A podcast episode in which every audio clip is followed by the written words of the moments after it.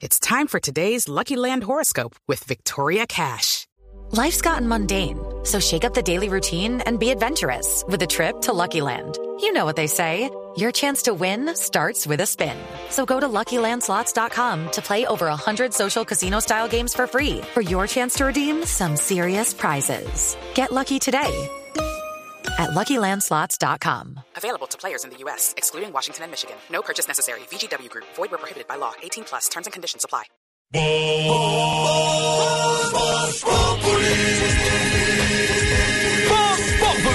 Enciendo la radio, 4 de la tarde comienza el show de opinión y humor en Blue. Esto es Voz Populi en Blue Radio.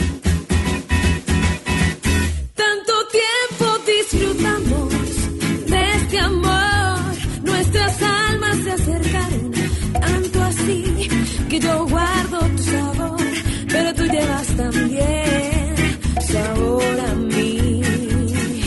Si negaras mi presencia en tu vivir, bastaría con abrazarte y conversar. Tanta vida yo te di que por fuerza tienes ya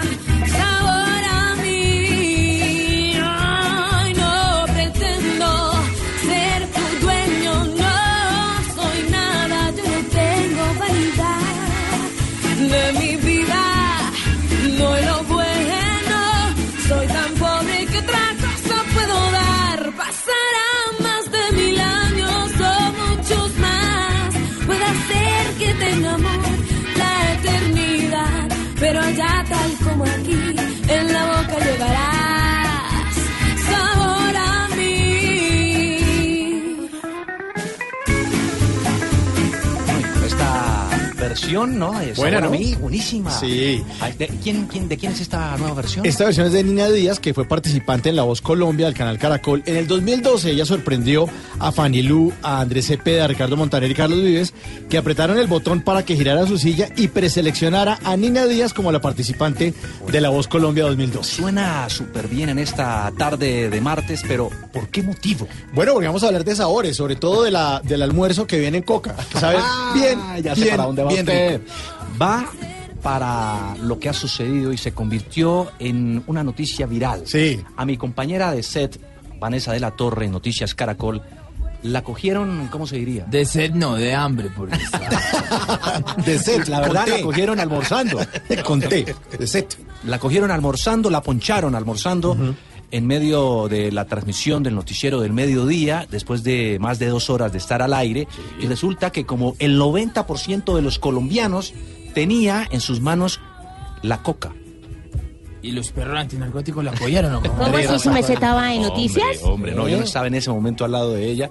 ¿Ella sí a mediodía? Sí, a Mediodía. ayer pero es que ahí también toca llevar colchón y todo porque esa joda dura como cuatro horas su persona. Tres horas. Tres horas. Imagínese de doce y eso. media a Ah. tres y media de la tarde. Y resulta que fue sorprendida allí y esto se generó una bola de nieve en las redes sociales, unos criticando, pero también otros. Hay noticia de última hora. Blue Radio Ricardo interrumpe la programación. Una noticia urgente está en desarrollo. Juan Diego, discúlpeme interrumpirlo de esta manera en el inicio de Voz Populi, pero en los últimos instantes hay un desarrollo de una noticia de la mayor importancia para el país. Permito comentársela a los oyentes de Blue Radio en Colombia y en el mundo y ya regresaremos con el curso normal de Voz Populi. La Corte Suprema de Justicia acaba de citar a indagatoria al expresidente y hoy senador de la República Álvaro Uribe y al representante de la Cámara Álvaro Hernán Prada por el escándalo de presunta manipulación de testigos. No hay una orden de captura en contra del expresidente Álvaro Uribe, pero interrumpimos la programación porque la consecuencia inmediata de esta decisión que ya nos va a explicar Miguel Ángel Peñaranda desde el Palacio de Justicia es que Álvaro Uribe Vélez ha presentado su carta de renuncia al Congreso de la República.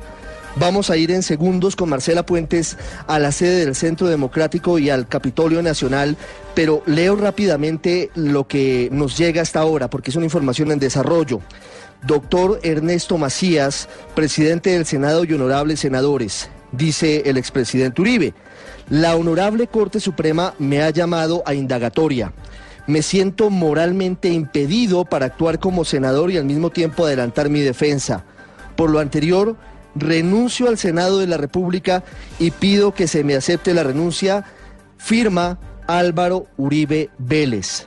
Como entenderán ustedes, Juan Diego y oyentes, es una noticia que genera un terremoto político en el país a muy pocos días, a dos semanas de la posesión de Iván Duque como nuevo presidente de Colombia, está renunciando al Senado Álvaro Uribe.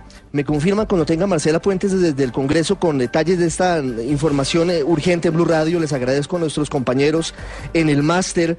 Entre tanto, voy al Palacio de Justicia.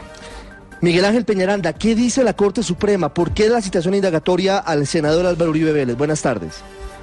¿Qué tal, Ricardo? Muy buenas tardes. Mire, la Corte lo que ha hecho es que ha hecho una rigurosa indagación previa realizada en los últimos dos meses por la Sala de Instrucción, precisamente por el, proceso por el proceso que estaba adelantando y que usted señalaba en lo que tiene que ver con el presunto cartel de falsos testigos. Ha dicho la Corte que ha hecho todas las indagaciones y tiene elementos suficientes probatorios para precisamente vincularlo a este proceso, no solamente a él, sino también a Álvaro Hernán Prada, precisamente mediante a indagatoria. Dice la Corte además que se le respetarán como co- corresponde a un Estado democrático y de derecho todas las garantías que le asisten en su condición de procesados y también tendrán acompañamiento de la Procuraduría General de la Nación en esta vigilancia del proceso. Ha dicho la Corte además que en los próximos minutos también dará detalles sobre cómo se desarrolló este proceso y cómo ha vinculado en este momento al expresidente y actual senador Álvaro Uribe Vélez. La información que tenemos, como lo dice Miguel Ángel Peñaranda, es que la Corte encontró elementos suficientes para vincular formalmente a la investigación al expresidente Álvaro Uribe y al representante de la Cámara Álvaro Hernán Prada por soborno y fraude procesal. Tiene que ver esto con el caso de los falsos testigos. Recuerde que el expresidente Uribe había denunciado al senador Iván Cepeda por ese caso. Y no solamente le haber chivado a Iván Cepeda, sino que había decidido abrir indagación al expresidente Uribe porque había unas evidencias, unas llamadas y unas reuniones del mismo expresidente de la República con eh, un personaje que estuvo presuntamente vinculado a grupos paramilitares con quien se habría reunido en una frutería en la ciudad de Medellín, en donde eh, habrían eh, tenido algún tipo de intento de, de manipulación de testigos. Y esto, ah, entre otras cosas, habría llevado a la Corte a abrir formalmente esta investigación contra el expresidente de la República. Marcela Puentes, eh, en el Capitolio Nacional, esta noticia, por supuesto, causa un terremoto de la mayor magnitud en materia política en el país. ¿Qué sabemos? ¿Dónde está el expresidente Uribe y qué viene ahora? Sí, señor, una noticia que nadie se esperaba. Acabamos de hablar con eh, personas que trabajan dentro del Congreso de la República, algunas fuentes que nos dicen que el procedimiento empieza su trámite una vez se radique la renuncia formal que no ha llegado hasta el momento a la Secretaría General del Senado de la República. El expresidente Álvaro Uribe Vélez, senador del Centro Democrático, se encuentra en Río Negro, Antioquia. Estamos a la espera de que se confirme si habrá algún pronunciamiento sobre el tema.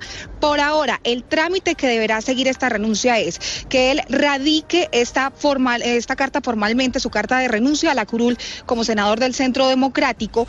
Ante la Secretaría General, esta solicitud formal se lleva a la plenaria de la República, donde se somete a consideración. Luego la plenaria decide entonces si la acepta o no y se expide una resolución dando fe de la renuncia y se llama entonces al siguiente en la lista del Centro Democrático. Hasta el momento, repetimos, no se ha presentado la renuncia formal del expresidente Álvaro Uribe Vélez. Sin embargo, el tema ya está en conocimiento y en cualquier momento se producirá un pronunciamiento oficial del presidente del Senado, Ernesto Macías, que coincidencialmente es de la bancada del Centro Democrático. Allí está Juan Diego, la noticia, discúlpeme la interrupción, pero pues eh, amerita lo que está pasando en este momento es eh, muy, muy importante para el país. Eh, tendremos que saber cuáles son las consecuencias de toda índole, porque la Corte vincula indagatoria al expresidente Uribe tiene que ser escuchado y allí decidirá cuál es eh, el siguiente paso, si, si lo llama a juicio, si eventualmente no sé si llegase a ordenar su captura o lo detuviese o, le archive, como le digo, que es la otra opción, pero la, digamos que la consecuencia política es lo más grave y lo más importante. Grave por lo que significa que el expresidente de la República Álvaro Uribe esté dejando de un lado su curul eh, por cuenta de esta investigación de la Corte Suprema de Justicia. Le repito lo que dice la carta de- del expresidente, que es, es muy corta, es sucinta, es muy, muy escueta. Dice, doctor Ernesto Macías, presidente del Senado y honorables senadores. La Honorable Corte Suprema me ha llamado a indagatoria, me siento moralmente impedido para actuar como senador y al mismo tiempo adelantar mi defensa. Por lo anterior, renuncio al Senado de la República y pido se me acepte la renuncia. Le dejo allí la información, Juan Diego, y duda. estaremos en cualquier momento eh, regresando con informaciones de Río Negro desde la finca del expresidente Uribe, desde el Congreso, porque esto desde luego que cambia el ajedrez, patea la mesa y vamos a ver qué pasa, porque tendrá consecuencias en todos los ámbitos, en todos los sentidos, algo que era absolutamente inesperado hasta hace unos minutos, la renuncia del expresidente Álvaro Uribe al Senado de Colombia. se produce cuatro días después de la instalación y posesión en el Congreso de la República del senador Álvaro Uribe Vélez. Hoy se ha conocido que es citado a una indagatoria por la Corte Suprema de Justicia en el famoso caso que usted tanto ha descrito y por supuesto él renuncia. Hay unas explicaciones y unas connotaciones, un análisis detrás de todo esto. ¿Por qué renuncia? Pedro, buenas tardes. Buenas tardes. Yo quisiera, digamos, quedarme con la información del llamado de la Corte Suprema a la indagatoria del presidente Álvaro Uribe, porque lo que va a continuar a partir, digamos, de ese tuit y de una carta que me pareció a mí muy, digamos, sucinta, no una carta a profundidad para una renuncia de un expresidente y de un senador de la importancia del doctor Álvaro Uribe. Entonces, esto lo que va a tener en estos minutos y horas que siguen son consecuencias de tipo político. Lo real que hay en este momento es un llamado de la Corte Suprema de Justicia a una indagatoria. No están ni capturando Sí, al presidente, no ninguna está en medida. ninguna medida, lo están llamando a una indagatoria. Por supuesto, las reacciones políticas hay que evaluarlas en su momento. Cuando oigamos de viva voz del expresidente y hoy senador Álvaro Uribe cualquier declaración, porque mire usted que, por ejemplo, en el primer Twitter, él pone un condicional. Podría enviar, voy, enviaré una carta, y luego aparece una carta, digamos, muy sucinta, que yo creo que debería ser más profunda, porque una persona de la importancia de Álvaro Uribe, pues tendría unos mecanismos formales para renunciar al Senado de la República. En el caso que eso suceda, pues nos veríamos, digamos, abocados a interpretar si quien lo juzga después es Exacto, como la presidente de la República o como senador. El día de hoy, él es un senador de la República ¿Y su que juez se sería? juramentó Pedro. y su juez sería la Corte, por supuesto.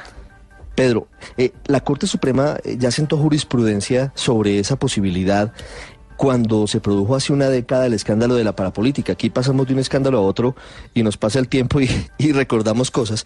La Corte Suprema ya dictó jurisprudencia y luego de que la mayoría de los congresistas renunciaban para eludir a la Corte, en ese caso, en ese momento, para irse a la Fiscalía y por la justicia ordinaria, digámoslo que por ese lado, la Corte al final se cansó del tema, dictó juris- jurisprudencia y sentenció que la renuncia a la curul no implica que la Corte pierda la competencia. Es decir, que en este caso, digamos que el expresidente Uribe continuaría a disposición de la Corte Suprema. Ricardo, y si los hechos se cometieron cuando él realmente era presidente de la República, ¿no es un juez natural la Comisión de Acusaciones de la Cámara de Representantes? es ahí donde pero, está el lío. pero en este caso, pero en este, pero en este caso los hechos habrían ocurrido siendo congresista, congresista. porque el comunicado de la Corte dice que fue eh, incluso después de, de la apertura de la indagación preliminar en febrero de este año, es decir que eh, no es un- no estamos hablando de la investigación por paramilitarismo, por las masacres del Aro y de la Granja en Ituango, sino estamos hablando de un hecho reciente, es decir que la Corte es el juez natural del expresidente Uribe. Entonces, en este caso todo, eh, está- creería que si es una decisión de meramente política la que toma el expresidente Uribe Claro. y ya hay reacciones al eh, Entonces- Pedro y, y- y Juan Diego, ¿no? Ya- quisiera- ya hay reacciones que les voy a contar rápidamente. Quisiera en sim- unos minutos. Siga, Pedro. Quisiera simplemente, digamos, dejarlo en el llamado a la indagatoria y continuar analizando la reacción del propio presidente y de su bancada. ¿Por qué? Porque cualquier, digamos, otro tipo de opinión que tengamos en este momento no corresponde a los hechos jurídicos de el llamado a una indagatoria. Porque de pronto comienzan las especulaciones que al presidente Uribe Lo lo, van a llamaron a otra- Eso no, No, es, no, cierto. no es cierto. Es el llamado de la Corte Suprema de Justicia a una indagatoria que, por Sí. supuesto, el presidente tiene que atender como senador de la República que seguramente Y eso, eso es muy importante decirlo, eso es muy importante decirlo, y hay que hacer un llamado responsable a la calma, que este no es el momento ni de incendiar el país, ni de hacer eh, llamados a, a asuntos insensatos. La Corte Suprema es el juez natural, es la institucionalidad y la Corte citó indagatoria al expresidente Uribe, que es la oportunidad, como lo dice Pedro, para, para defenderse. Y si allí la defensa, la defensa es satisfactoria, pues simplemente eh, archiva la investigación. Claro, es que, es que en eso estamos. Y es muy importante la precisión. Es muy importante la precisión. Gustavo Petro ya se pronuncia, Juan Diego. Eh, obviamente es un pronunciamiento muy duro. Dice la renuncia de Álvaro Uribe al Senado es para evadir investigación. El hijo del mayordomo de la Hacienda Guacharacas, Juan Monsalve, lo acusa de asesinato y tratando de variar la declaración. Uribe manipuló criminalmente testigos.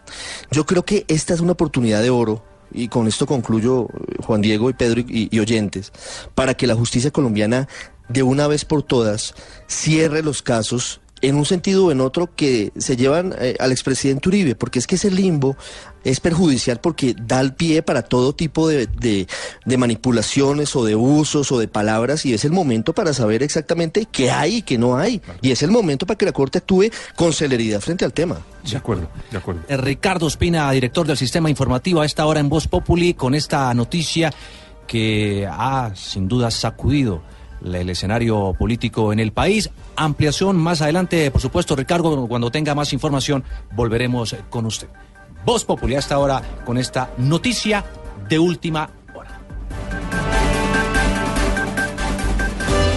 Estás escuchando Voz Populi.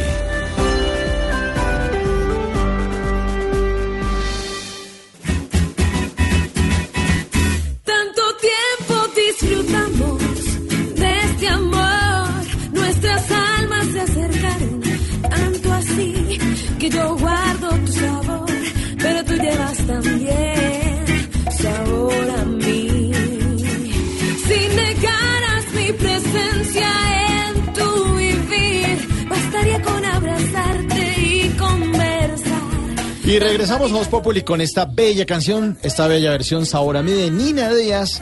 Comentamos hace un ratico, participante de La Voz Colombia del canal Caracol en la versión 2012. Hoy vamos a hablar del sabor y de las cosas que uno come y guarda en eh, la famosísima coca del almuerzo, a la que lleva uno con el almuercito casero para la oficina, para la universidad, pues para comer rico a mediodía. Y hablábamos también de, de la pillada de Vanessa la Torre y su coca del almuerzo, que fueron protagonistas de divertidos memes en todas las redes sociales, después de que salió ahí con la, la coca del almuerzo encima del set de Noticias Caracol. Pero le propongo, eh, Juan Diego y oyentes, que hablemos de ese almuerzo, de numeral almuerzo que se respete. ¿Qué tiene que tener un buen almuerzo? Trancado, eh, delicioso, un almuerzo nutritivo. Numeral almuerzo que se respete, eh, ¿hasta cuándo? ¿Qué hubo? Bendito amor, padre. Eh, almuerzo que se respete, padre. Tienen que tener pollo a las finas hierbas, pero sin pollo. ¿Qué tal este? Ay, ay, ay, Tarcisio, ¿qué hubo? Hola, mi querido. Ay, perdón que estaba aquí tomando un... Sí, ah, lo cogí con el almuerzo en, en pleno. No, no, no, al que ya estamos en el posalmuerzo. Sí, ¿qué posalmuerzo? Efectivamente, almuerzo que respete debe incluir, pues, algún tipo de... ¿Cómo te dijera? De licorcillo. ¿Ah, sí? Claro, claro. Pues entre semana, ¿usted también? No, every day, every day. Eh, Every day. Ah, bueno, listo. Todos los días chupando. Y doctor de la calle, muy buenas tardes. Hombre, muy buenas tardes. Yo iba a decir lo mismo que Tarcillo. Almuerzo que se respete debe ir acompañado de una buena pola. Ah, una buena pola, sí, señor. Claro que sí. Razón, doña Aurora, ¿cómo me le va? Muy bien, doctor Mauricio. Numeral almuerzo que se respete. Pues ojalá y sea gratis. Ah, sí. Mi María, ¿cómo está de caro? Sí, hay almuerzos muy caros, ¿no? Mi María. Sí, señora. Seis mil pesos. ¿Cuán- oiga, cuán- seis mil ¿Dónde pesos. ¿Dónde se consigue seis mil? Venenoso. ¿Dónde? ¿Dónde para ir? Seis mil está barato. Mi María. Sí. Juanito, ¿qué hubo? Ah, hola, tíos. No me pregunten por el colegio, por favor. No, no vamos a preguntar por el colegio. Numeral almuerzo que se respete. Almuerzo que se respete debe ser sin sopa.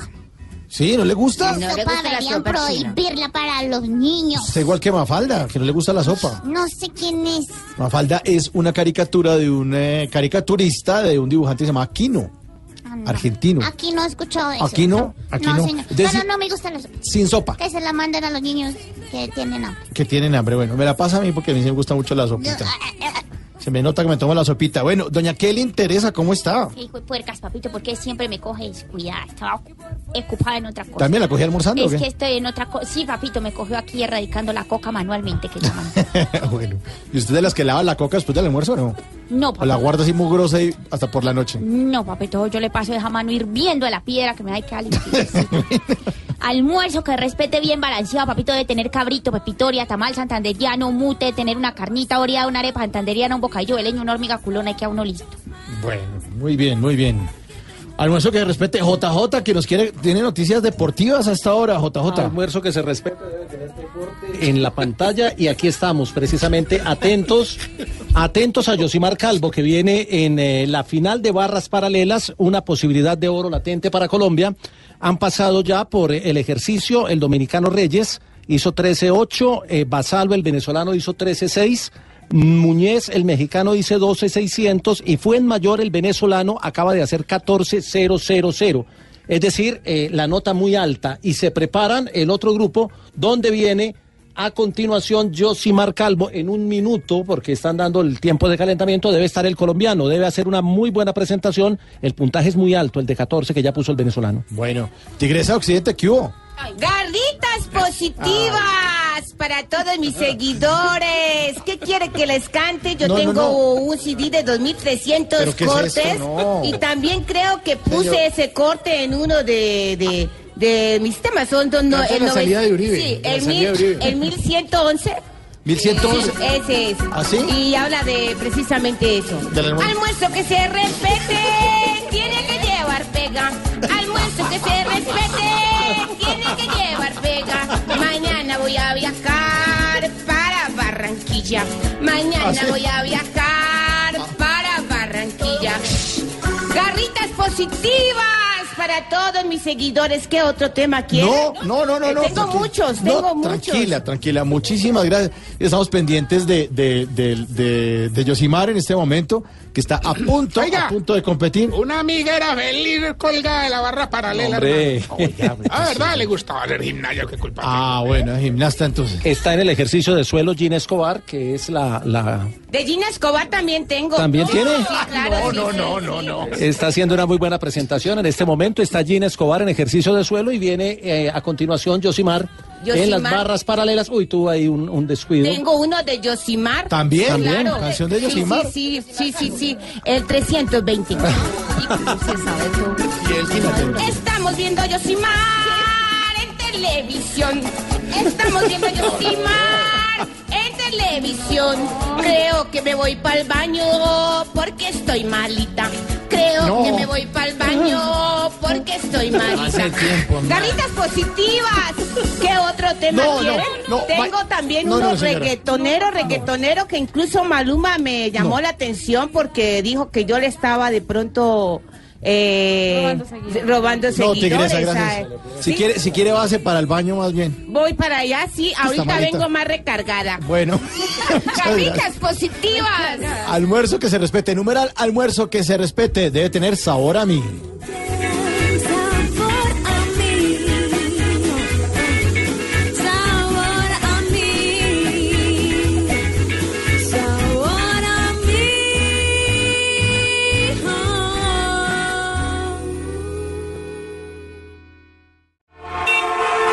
En el trancón. Y en el trancón, todo es. Voz Populi. En Blue Radio.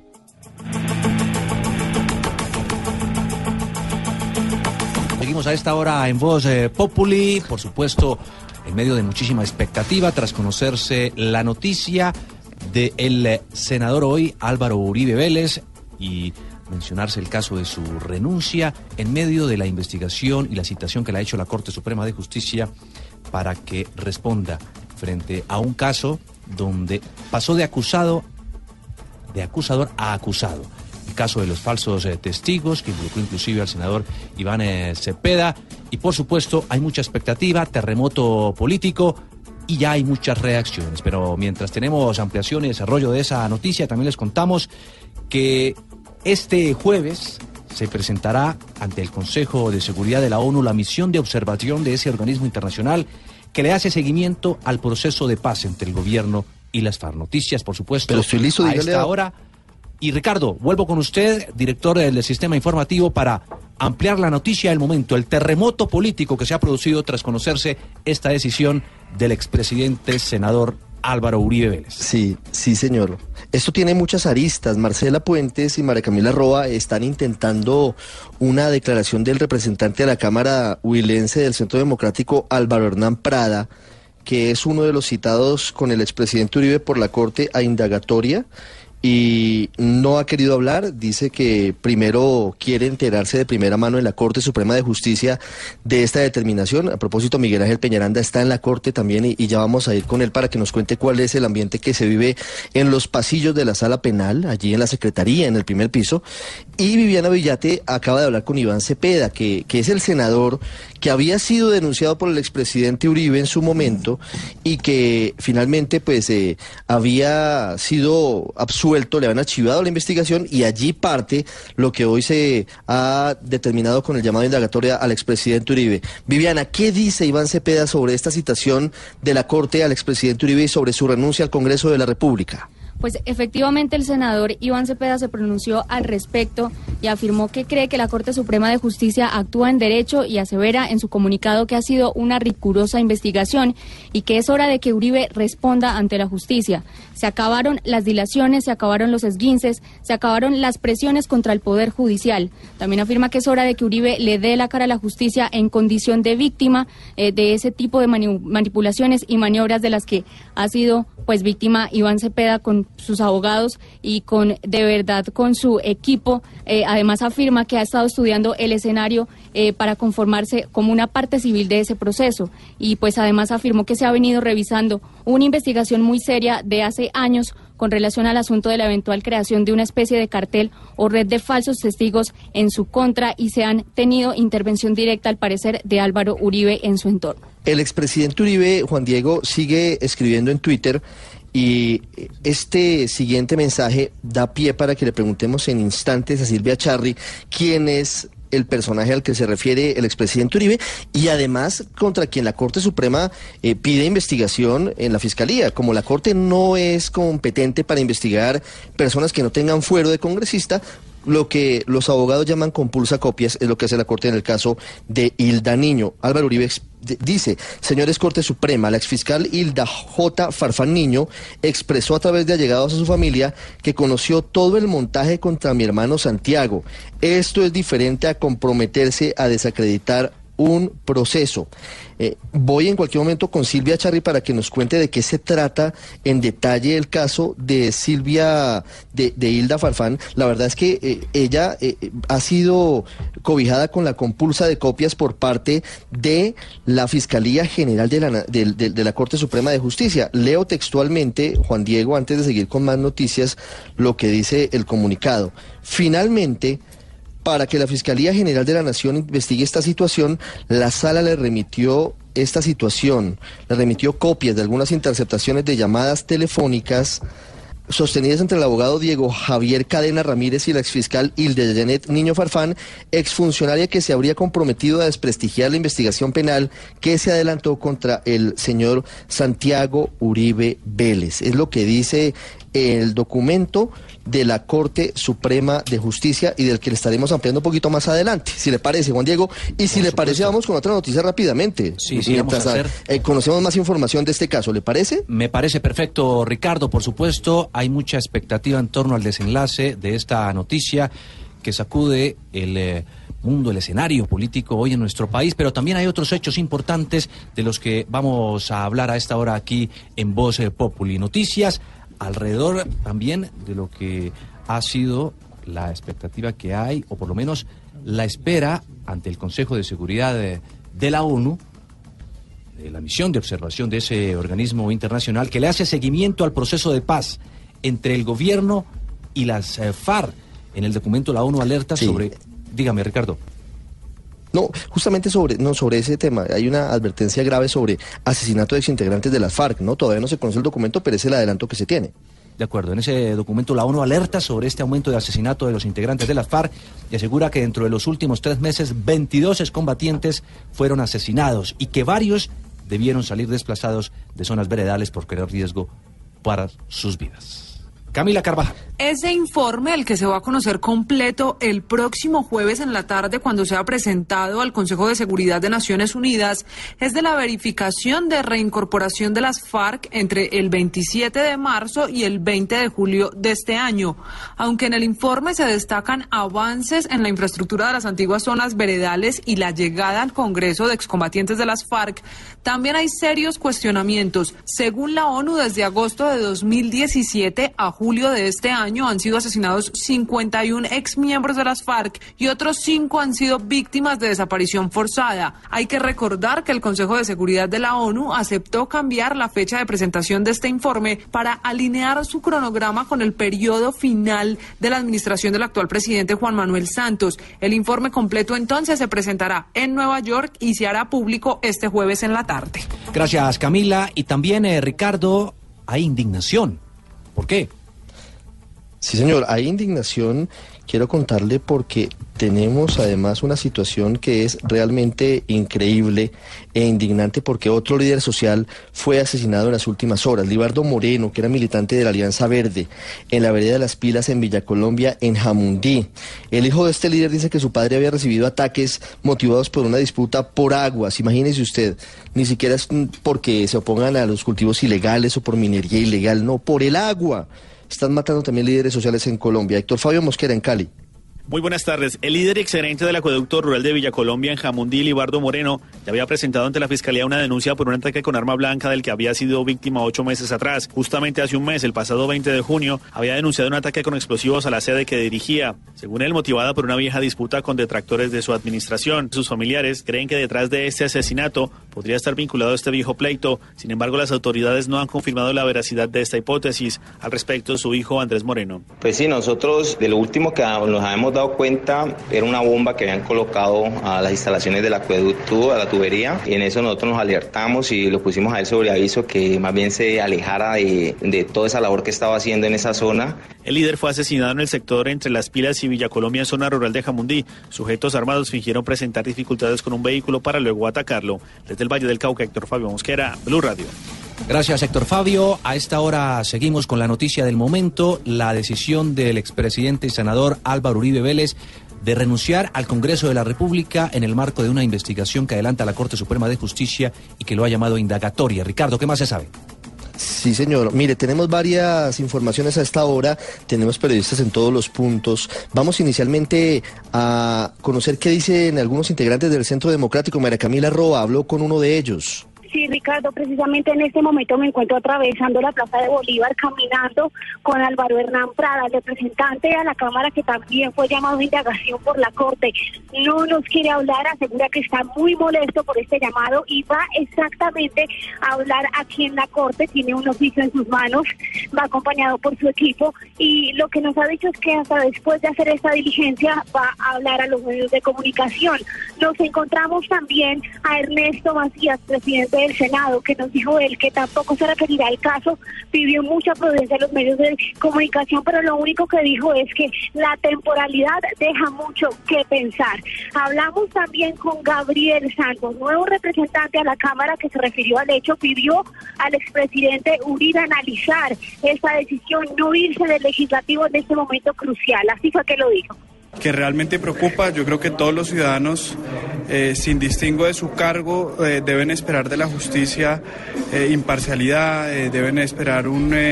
preocupa mucho para un partido que hizo una oposición abierta al, al gobierno de Juan Manuel Santos y, por supuesto que no solo la temporalidad, sino la motivación pues nos genera muchas suspicacias, pero por ahora mesura, esperar, esperar y- y yo de la manera más enérgica Es el representante Gabriel Santos quien ha dicho que es necesaria la presencia de Uribe ahora que Duque estará como presidente. Les estaremos informando entonces cuál es la reacción de Álvaro Hernán Prada, que recordamos fue llam- también llamado a indagación por la Corte y que en este momento se encuentra entrando a las instalaciones de la Corte para denunciar y expresar su inconformidad con este llamado. Ricardo.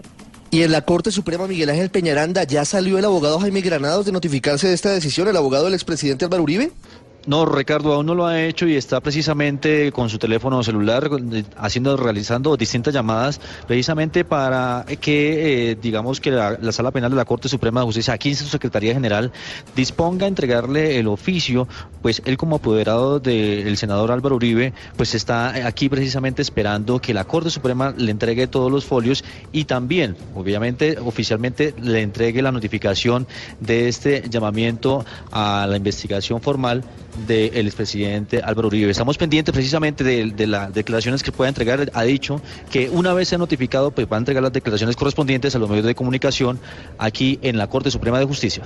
¿Y qué dice la Alianza Verde, Marcela Puentes, en el Capitolio Nacional? Ricardo, pues empiezan a conocer más reacciones. Escuchemos ahora lo que dice la senadora de Alianza Verde, Angélica Lozano, quien ha celebrado esta decisión. Dice que es totalmente válida la renuncia y sobre todo si él quiere que se aclare la situación por los procesos eh, por los cuales está siendo investigado en la Corte. Tenemos que lograr que en Colombia la justicia sea para todos, no solo para los de Ruana. Si el senador Álvaro Uribe hoy considera que los casos que debe afrontar ameritan la renuncia al cargo, es una decisión que debe respetarse. La Corte Suprema de Justicia tiene un gran reto, porque así como hace varios años tuvo una época de oro donde actuó con rigor, está viviendo y ojalá empiece a salir del cartel de la toga aún impune.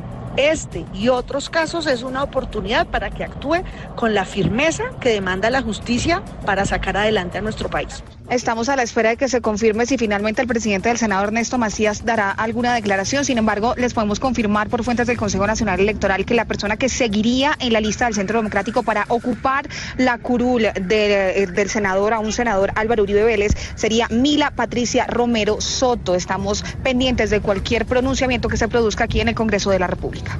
Y hablábamos de la exfiscal Hilda Farfán, que ha estado involucrada en varios escándalos. Si no recuerdo mal, está detenida Silvia Charri. ¿Cuál es el caso de ella? Porque decíamos que al final del comunicado de la Corte le piden a la Fiscalía que la investigue por estar presuntamente involucrada en este complot de falsos testigos. ¿Qué sabemos de la esta exfiscal?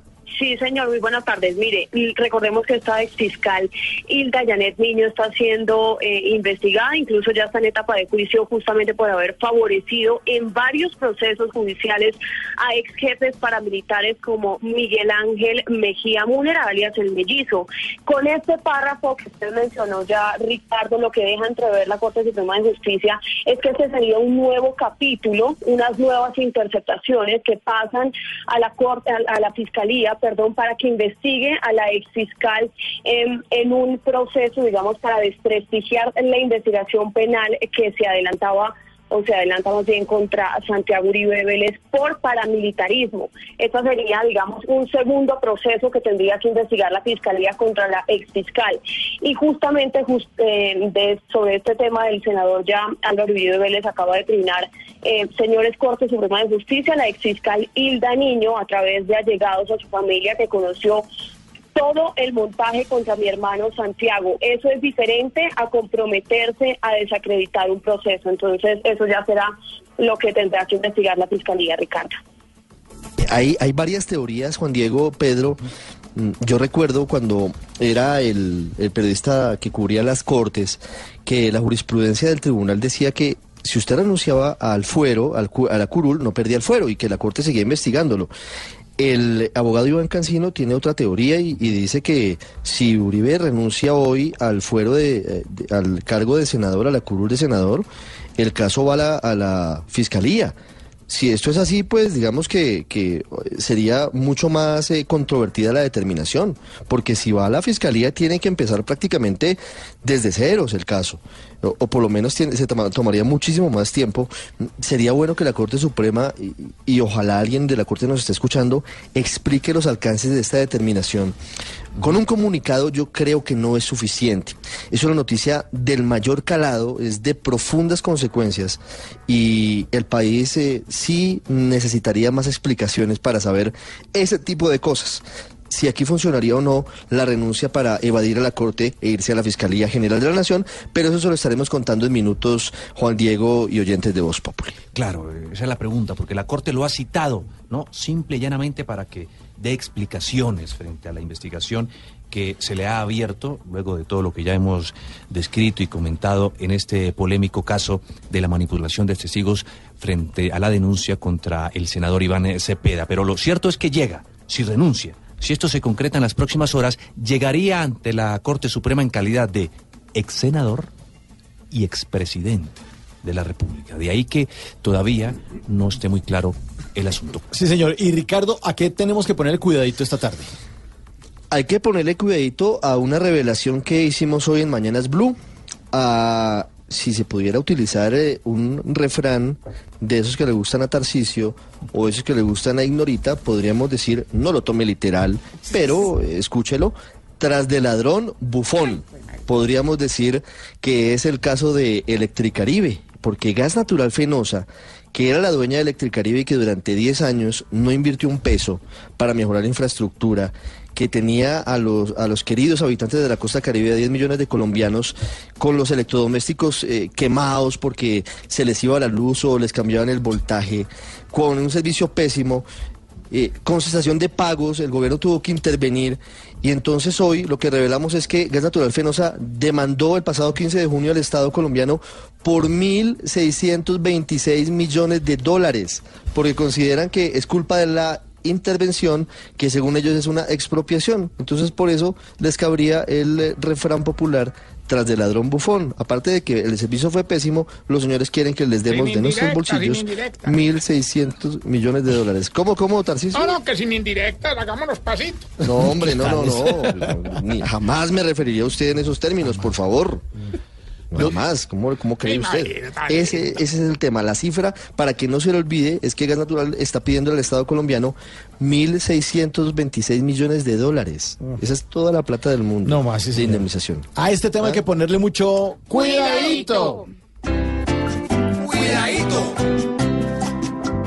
Cuidadito, cuidadito.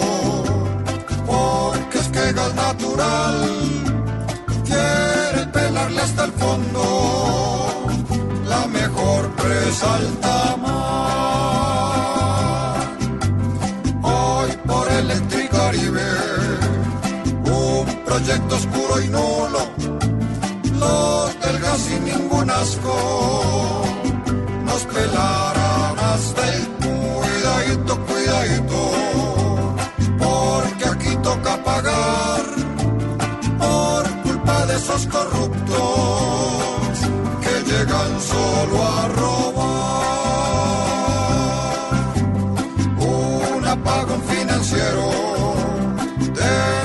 si esto se aprueba, porque esa mano de verdes nos cortarán una cuidadito, cuidadito, que al final van a clavar al pueblo que con impuestos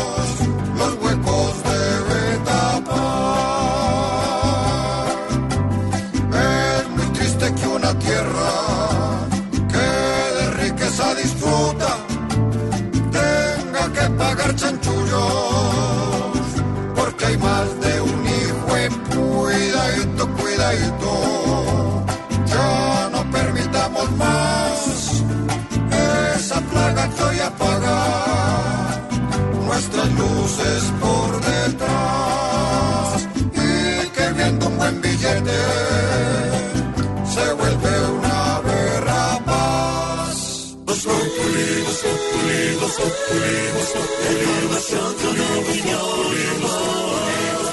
Tenemos opinión, mucha imaginación.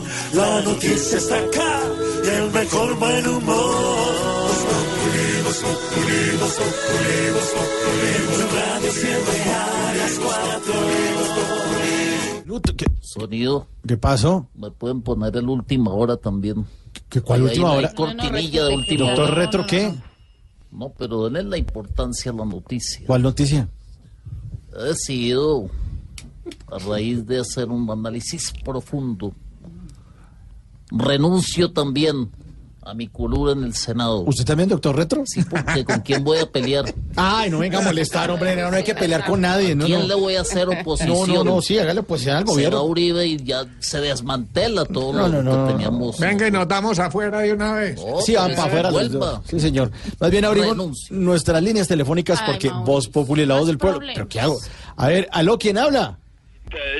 Ay, no, lo que le faltaba era retro, ahora este. Quinterito. Ay, no. ¿Cómo está la alta alcurnia de la radio? Ay, primero piropo, después lo levantaron. Bien, ¿y usted? Quinterito, muy bien, Quinterito, muy felices con Alfredito en vacaciones. ¿Ustedes ahí? Mm, sí. Uy, les cuento que anoche me vi con él. ¿Qué? ¿Con Alfredo? Sí, anoche me él, estuve organizando una comida para una gente importante de los medios de comunicación. Y lo bueno fue que no hubo que trasnochar mucho, ¿viste? Porque como a las 10 se acabó la comida. Ah, ¿por qué? ¿Es que tenían que madrugar o qué? No, a las 9 llegó Alfredito. Todas las 10 ya no había nada. Pero estuvo muy bonito todo, ¿y? Fue un salón social y a la par con Alfredito llegó la máquina de humo. En un salón social, pero en un salón social no dejan tener máquina de humo. Ah, no, eh, eh, así le decimos a Santiago Rodríguez de cariño. Entonces Ah. llegó con él. Sí, llegó con él. ¿Sabes qué fue lo único que me criticaron? ¿Qué? Que en la comida hubo mucho hueso. ¿Es que era pollo o alguna cosa? No, no, lo que pasa es que mientras comían, Tamayo contaba chistes. Ah, y ahora él contra Tamayo. No, pero es que- no, porque no respeta, No, señor. no, es con respeto y con No, que respetico ni que nada. es que, que Ojalá alta venga. cuna de la radio, que Jorge Alfredo se comió todo, que la máquina de No. Quinterito, calmado. Sí, pero es que no, No. Quinterito, que no de eso, te acaba de tumbar el pelo así, te sigas echando producto para el pelo, eso te lo tumba. Entonces, Bien, tranquilidad. y ahora me levanta otra vez. Tranquilízate que te pones a coronilla así como gallina cocotera, te pones roja la coronilla así, parejas Alvarito Forero. Así empezó Alvarito Forero, mira, mira cómo terminó. Bueno, señor. Destruido. Vea Quinterito. Por a, a propósito, por ahí está don Álvaro Forero. Sí, ya viene más tardecito. De, es que va- van a hacer un debate político aquí en el pueblo, en Culipecó, Chocó. ¿Dónde? Culipecó, Chocó. Pregúntale a Pedro Rivero, que Pedro Rivero sí conoce la extensión de Colombia. Conozco Chocó, pero ese municipio no está en el departamento de Chocó ni en Colombia. Con razón te llamas Pedro porque lo negas todo. Yo conozco bien el departamento del Chocó y ese municipio no existe. Muchas gracias, Álvaro. Muchas gracias. ¿Ves que estamos buscando a Alvarito Moreno, maestro de la radio, de la política, del análisis político, para llevarlo a Culipecó, Chocó? Y lo, lo quieren tener a él por, por su magno eh, eh, eh, comportamiento. Es un hombre de pensamientos ecuánimes. ¿Usted estaba allá, Álvaro? No, yo he recorrido parte del Chocó, pero no he llegado allá. Eh, mi- eh, mira lo bonito que es analizar la- las palabras. Parte del Chocó. Parte del Chocó. No todo el Chocó. Parte del Chocó. Cuando decís parte del Chocó, ¿a qué te referís, Alvarito? Parte del Chocó. Parte del Chocó es parte del Sí, el Chocó es muy extenso. Y Eso unos es. Mira lo bonito que así nos podemos entender entre personas Quiero cultivadas. decirle, quiero decirle, quiero decirle que me he encontrado, me he encontrado en Quibdó con Álvaro Forero eh, trabajando. Sí. Tiene que ser muy salado para ir hasta que y encontrarse trabaja señor, ¿por qué no respeta, por favor, a la mesa de trabajo? No, a la mesa yo la, tra- la- la trabajo y la respeto. ¿Sí? El, el mayor respeto para la mesa de trabajo, pero quienes se sientan en ella a veces no merecen el respeto. Ah, lo digo sinceramente. Aunque hay unos caballeros ahí como Diego Briseño, que es un caballero. Diego Briseño es un caballero, te lo digo. Con determinación, un hombre un hombre serio que yo yo mismo, yo mismo lo he visto caminando con los nietos por los pasillos de Caracol. Hombre cuánime, Son los hijos, son los no hijos. puede ser. Son los hijos. Pero podrían ser mis nietos. No puede ser. Son los hijos, hombre. Oiga, Tamayo, está vengando. Par criaturas tan chiquitas, hermosas son los hijos. Sí, señor, son los hijos. Mira tú los milagros de la vida. Yo te lo he visto caminando La con la mano en los riñones. Con la mano en los riñones camina, una mano en los riñones y la otra con los niños. Pero ya, señor, hombre, deje burlarse la gente, tampoco, hombre. De verdad que la admiración, ¿Admiración? Ah. la gente de, Culi- de aquí de Culipecó los admira bastante, Mm. sobre todo a don Álvaro Foreros que lo, lo, lo- lo hicieron un hijo más de aquí. ¿Verdad? La gente dice que él es culipecosito y que, y que la verdad que lo admiran y que lo quieren tener aquí como un culipecosito más. Álvaro, ¿cierto que Es vos un, sos un honor- es un culipecosito más? honor ser, Culipecosito. ser, eh, chocuano. ¿Ser qué? Chocuano, dejémoslo ahí en chocuano. Déjelo ahí, sí, mejor. Ve, Quinterito. Señor. Te conté que en la alcaldía del pueblo mío están, están haciendo un, un cortometraje de la vida del negro del WhatsApp. ¿Qué? Aquí están gra- grabando la película Negro del WhatsApp. Sí, Dago, Dago la está haciendo. Dago, sí, Dago, el maestro Dago. ¿En serio? El maestro Dago que, que hizo esta película, que ganó premios, que, que se llevó todos los aplausos, la de El Coco, donde canta el niño, recuérdame, de todo lo que Hombre. recuerda. La otra sí es muy, muy floja, pero la que hizo Dago de Recuérdame, esa es fantástica, te digo. Ahí sí les da miedo, callados todos, no, callados todos. Ve que ahí que no encontramos al actor, ¿oíste? Probamos casting con, con Camilo Cifuentes, pero no dio así como, como, como el, el- el registro. ¿Para negro el WhatsApp? Sí, también probamos con Tamayo, pero pues Tamayo es un hombre blanco, de tez blanca, entonces no no da para los de negro. Y probamos con Oscar Iván y fue perfecto, ¿oíste? ¿Sí? Sí, dio con el registro. Dio la talla. Con la pie, con la... No, la talla no la dio, ¿oíste? La talla no la dio. No la dio. Preguntarle a Santiago que una vez, una vez estuvimos grabando con Oscar Iván esto de, de migración Sí, señor, los rayos X. y pasando por los rayos de aquí nos dimos cuenta que no es grande sino el ombligo para arriba. cuando, cuando cultivan el cuerpo de ahí para arriba, como que descuidan de ahí para abajo. ¿y? cuando lo vimos ahí, cuando lo vimos tan diminuto nada más que yo dije, ¿ese es Juan Diego Alvira o es Oscar Iván? Era que- Ay, ahora contra Juan Diego. Ahora la va a coger contra Juan Diego, hombre. Era Juan Diego, era Juan Diego. O sea, No, de verdad que, que, que Gregory, claro, OTJ también, periodista chimba de impresionante, de verdad que sí. ¿qué está diciendo? ¿Qué, ¿Qué? qué? ¿Qué? qué? Un saludo al abra- abrazo también, OTJ, periodista, chimba impresionante, de verdad. No, es una elegancia de persona, te digo. Se está cortando la llamada. Se ¿no? corta- a la señal entra a la que territorio, montañas, no dejan. ¿Me escuchan ahí? Ahí mejor, quieto, ahí quieto, quieto, ahí. ¿Qué, qué dijo? Que JJ, pues, que de verdad que le propongo hasta tocarle la marimba y, y decirle y, y cantarle los cantos, los cánticos de aquí de Chocó, impresionante también. Sí, impresionante. También. ¿Cuándo, ¿Cuándo vamos a poder tener por aquí a Pedro Rivero? Imítelo. No, no, no sé a dónde. Pues no va a ser, casa- madre señor, va a ser aquí en Chocó. No, a Quibdó, voy, estoy listo. Quibdó para traerlo, de verdad que la mira mucho admiración por los políticos que hace Pedro Rivero, aunque a veces gao para hablar, ¿no? Le da un poco de susto. ¿A veces qué? A veces Pedro Rivero un poquito gao para hablar, ¿no? Le da un poquito de susto como que emblan Evas cuando tiene que dar ¿Qué, qué, información. qué es lo que está diciendo, hombre? Espérate, no entra. Busque, busque, ¿Eh? señor. ¿No me escuchan? No, mal, mal, mal. Ahí mejor, ahí mejor. ahí. ¿Cómo te entra, María Auxilio? Ay, ay, ay. Derecho. ¿Derecho? ¿Cómo me escuchan ahí? Mejor, bien, sí, ahí ahí quieto, quieto. Pe- Pedro Rivero no le tiemblan las pruebas cuando tiene que hablar de un político o algo Ah, así. Toda la razón. Claro, sí. Verdad. Gran analista. Básicamente era eso y felicitar también igual Elvira dando todo el tiempo. ¿Qué? ¿Qué? Felicitación a Elvira y que está luciendo el programa, que la vive dando todo el tiempo. Está cortando, está cortando. ¿Cómo me escuchan ahí? Ahí mejor, sí. Eh, felicitaciones a Juan Diego Elvira. Gracias, gracias. Sí, no le siga cagando, papi. que- No más, hombre. Ya volvemos. Eh,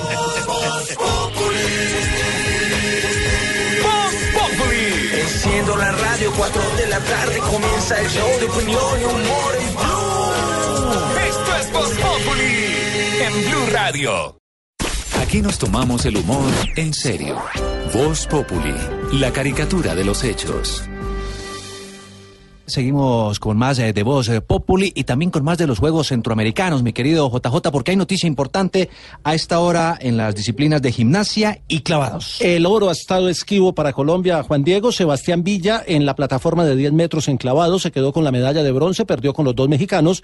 Y Yosimar Calvo en la prueba de barras paralelas mm, hizo un registro de 14.825, que es un registro muy bueno en, en- en la prueba, pero se quedó con la medalla de plata. Perdió con Manrique Laurdet, que es el cubano, que hizo 14.950. A esta hora en gimnasia empieza la competencia en la barra fija con presencia de Yosimar Calvo. Será su última posibilidad de aspirar a otra medalla de Y oro. sumarle otra medalla de oro a Colombia, por supuesto. Estamos eh, pendientes, como también de lo que está sucediendo en las pesas. Sebastián Vargas nos tiene la información. Hola Juan, oyentes eh, de Voz Populi. Medalla número 25 para Colombia en el levantamiento de pesas. Ha terminado esta disciplina deportiva y el encargado ha sido Santiago Cosio. Levantado plata al final en la categoría de envión 206 kilogramos. Ha ganado un cubano que tiene nuevo récord para Juegos Centroamericanos y del Caribe. Levantó 221 kilogramos el hombre de la isla. Así que Santiago Cosio en el levantamiento de pesas en la categoría de más de 105 kilogramos logró oro en el arranque y plata en el envión de los Juegos Centroamericanos y del Caribe que ha terminado su participación en Barranquilla 2018. Muchas gracias, eh, Sebastián. Y también Joana Quintero nos, cuesta, nos cuenta a esta hora cómo avanza la jornada del eh, ciclismo de pista. Joana. Juan Diego, muy buenas tardes. Buenas noticias para Colombia. Acabamos de obtener medalla de bronce con Eduardo Estrada en la persecución individual. 4.27.1.31 fue el registro del colombiano Eduardo Estrada que venció a Carlos Linares de Venezuela. Y atención, en este momento compite por oro Juan Esteban Arango de Colombia ante Ignacio Prado de México. Y mucha atención, en este momento restan exactamente cinco vueltas, un kilo, seis vueltas exactamente, kilómetro y medio para que termine la prueba, pero va perdiendo en ese momento la competencia el corredor colombiano. La otra buena noticia es la final de la velocidad pura para damas, donde la colombiana Marta Bayona derrotó a Lisandra Guerra de Cuba y avanzó a la final que la disputará con la mexicana Jessica Salazar. Medalla de bronce entonces en ciclismo de pista para Colombia. Joana, muchas gracias. Cerramos esta ronda deportiva y con los Juegos Centroamericanos con Fabio Poveda y el desempeño de los deportistas también en el tenis de mesa. Fabio, ¿cómo están eh, los resultados? ¿Cómo va la competencia? Juan Diego, partidazo el que estamos viendo aquí en la final del tenis de mesa. En este momento empata el set la colombiana Paula Medina, pone el set 10-10, va abajo, tres sets por dos Paula Medina, o sea que aquí puede empatar para irse al último set. Perdió los dos primeros sets, los tres primeros sets Paula Medina, pero fíjese cómo ha repuntado y está jugando entre quizás la mejor jugadora de todos los Juegos Centroamericanos y del Caribe, una muchachita de 17 años que se llama Adriana Díaz de Puerto Rico que participó en los pasados Juegos Olímpicos de Río de Janeiro con solo 14, con solo 15 años. Fue, es la actual campeona centroamericana y del Caribe que lo ganó en Veracruz 2014 con solo 14 añitos, ahora tiene 17 ya. Acaba de anotar otro punto Adriana Díaz, se va 11 días arriba, así que muy bueno partidazo el que estamos viendo aquí en el Salón Puerto de Oro con un lleno total. Barras bastante de Puerto Rico y de Colombia. Pues ahí estamos escuchando el ambiente a esta hora, por supuesto, en el tenis eh, de mesa en Barranquilla. Fabio, muchas gracias. Ha llegado el momento. Mío. Yo lo sé. Sí. Mi querido Juanito. Yo, yo, yo, yo. Bienvenido. Gracias, tío. Pregunte, Juanito. Juanito preguntaba con deseos de saber las cosas que en Colombia no podía comprender. Juanito, si tú quieres puedes preguntarnos ya y al final cada cosa muy clara te quedará. Tío Felipe Chupeta, te voy a preguntar la siguiente pregunta que dice así. Ah,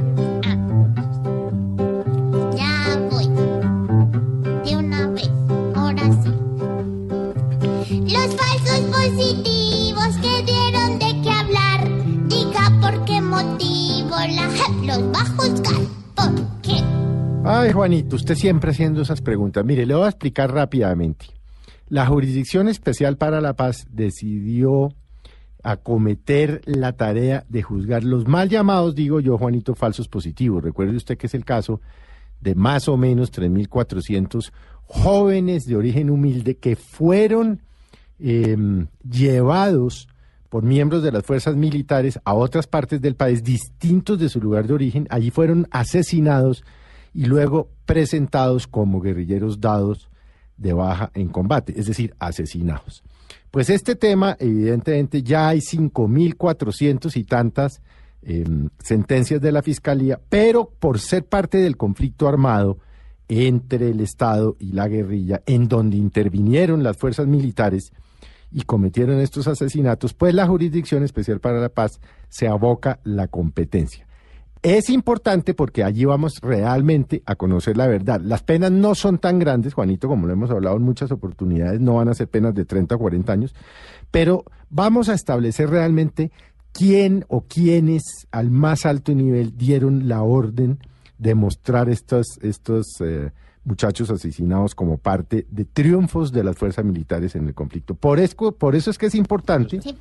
Y párele bolas, vamos a oír hablar del expediente 003 de la JEP, porque así ha sido ya numerado por parte de la sala de conocimiento de este de este nuevo tribunal que recuerde usted entró a operar hace unos pocos meses. Así pues que lo importante, Juanito, es que vamos a conocer la verdad y en la medida que hayan sentencias, también el país se evitará eh, eh, la presencia de la Corte Penal Internacional, porque recuerde usted que de no juzgarse los delitos de lesa humanidad por jueces nacionales, puede hacerlo la justicia internacional.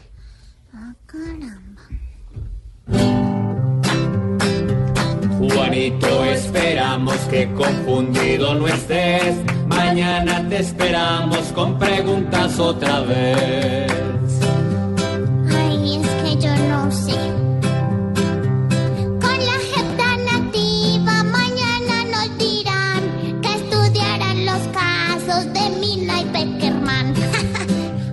Juanito preguntó siempre buscando explicación. Solo Blue Radio le dará contestación. Que vas llegando tarde a casa. Y cuando llegas tarde en la casa, todo es Voz Populi. A esta hora continuamos con mucha más información en noticias. Ricardo, hay un hecho importante que tiene que ver con una solicitud. Sí, señor. Antes, antes de la solicitud, Juan Diego, quiero rápidamente volver con la noticia del día, muy, muy rápido a tres puntos de la información, que tiene que ver con la renuncia del expresidente Álvaro Uribe a su curul y con el llamado a indagatoria que le ha hecho la Corte Suprema de Justicia por eh, el presunto hecho de los falsos testigos. Hemos averiguado en la Corte Suprema de Justicia sobre la duda que habíamos planteado frente a si al renunciar al Senado Álvaro Uribe el caso pasaría automáticamente a la Fiscalía. Y quiero decirle que en la Corte Suprema aparentemente tienen la teoría de que sí, de que la Corte dejaría de lado la investigación y la trasladaría a la Fiscalía General de la Nación porque el delito fue presuntamente cometido en febrero de este año. Ya el expresidente Uribe no era presidente de la República y por lo tanto no iría a la comisión de acusación de la Cámara, pero no tendría relación, o por lo menos es la teoría que tienen algunos en la Corte, esa manipulación presunta de testigos no tendría que ver con su función como senador y entonces lo asumiría la Fiscalía directamente. Pero cuando llegue el papel la corte, la sala de instrucción, la, la, sala de tres, decidirá qué pasa con el caso. A propósito, Miguel Ángel Peñaranda, que está allí en la Corte Suprema, ¿qué dijo el abogado Jaime Granados, el defensor del expresidente Uribe? ¿Qué tal, Ricardo? Sí, lo que ha dicho hace unos instantes el abogado Jaime Granados tiene que ver con la sorpresiva llamamiento de la Corte, según él, porque incluso había solicitado en días anteriores la versión del propio senador Álvaro Uribe sobre estos hechos y por eso ha determinado de esta forma, o ha calificado mejor, eh, como sorpresivo el llamamiento de la Corte Suprema de Justicia. Escuchemos.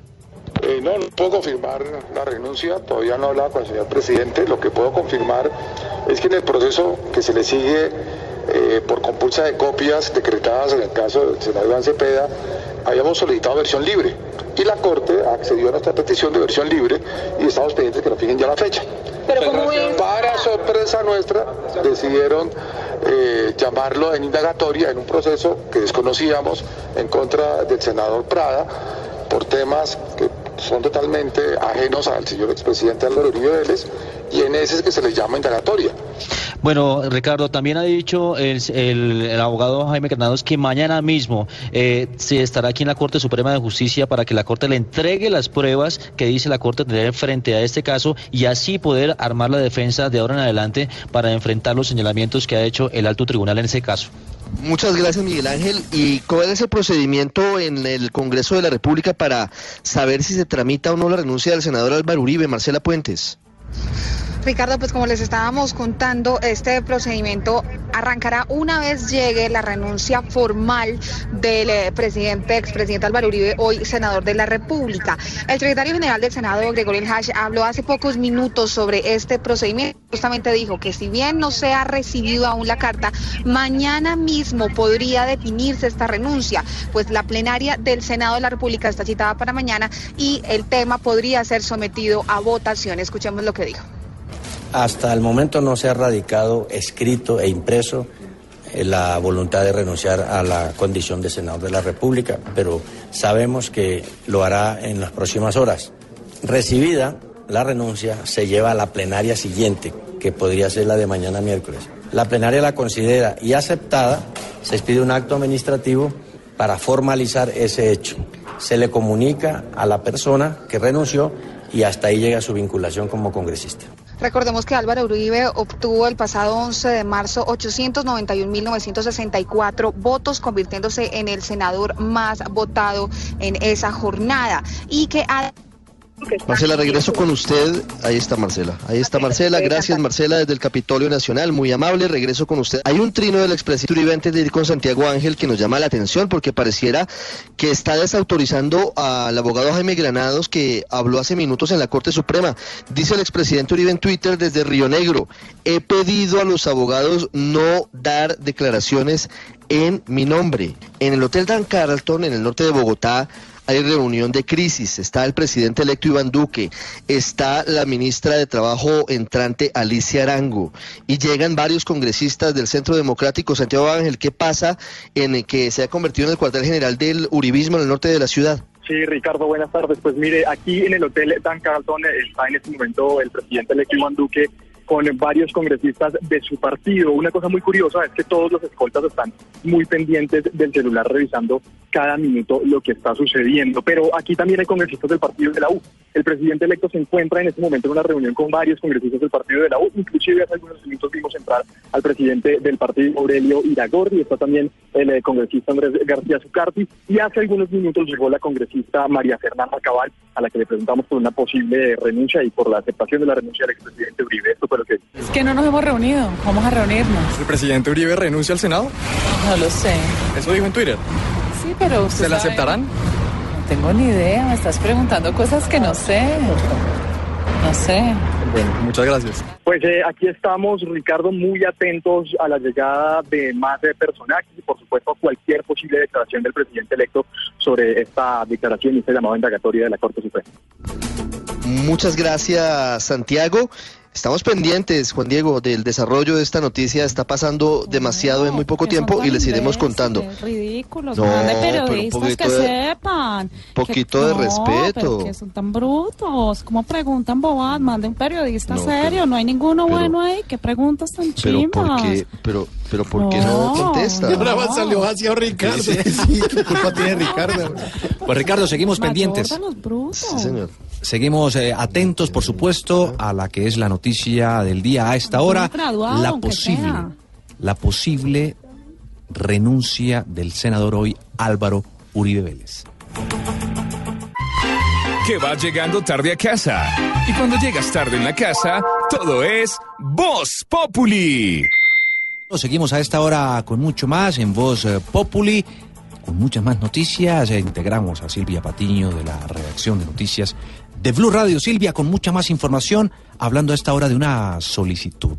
La solicitud, Juan Diego, buenas tardes para usted y para los oyentes, que le hizo el Consejo Gremial Nacional al presidente Santos. Le han pedido los empresarios que frene el trámite de tres proyectos regulatorios que están en curso. Lo que piden es que sean definidos por el gobierno de Iván Duque después del 7 de agosto.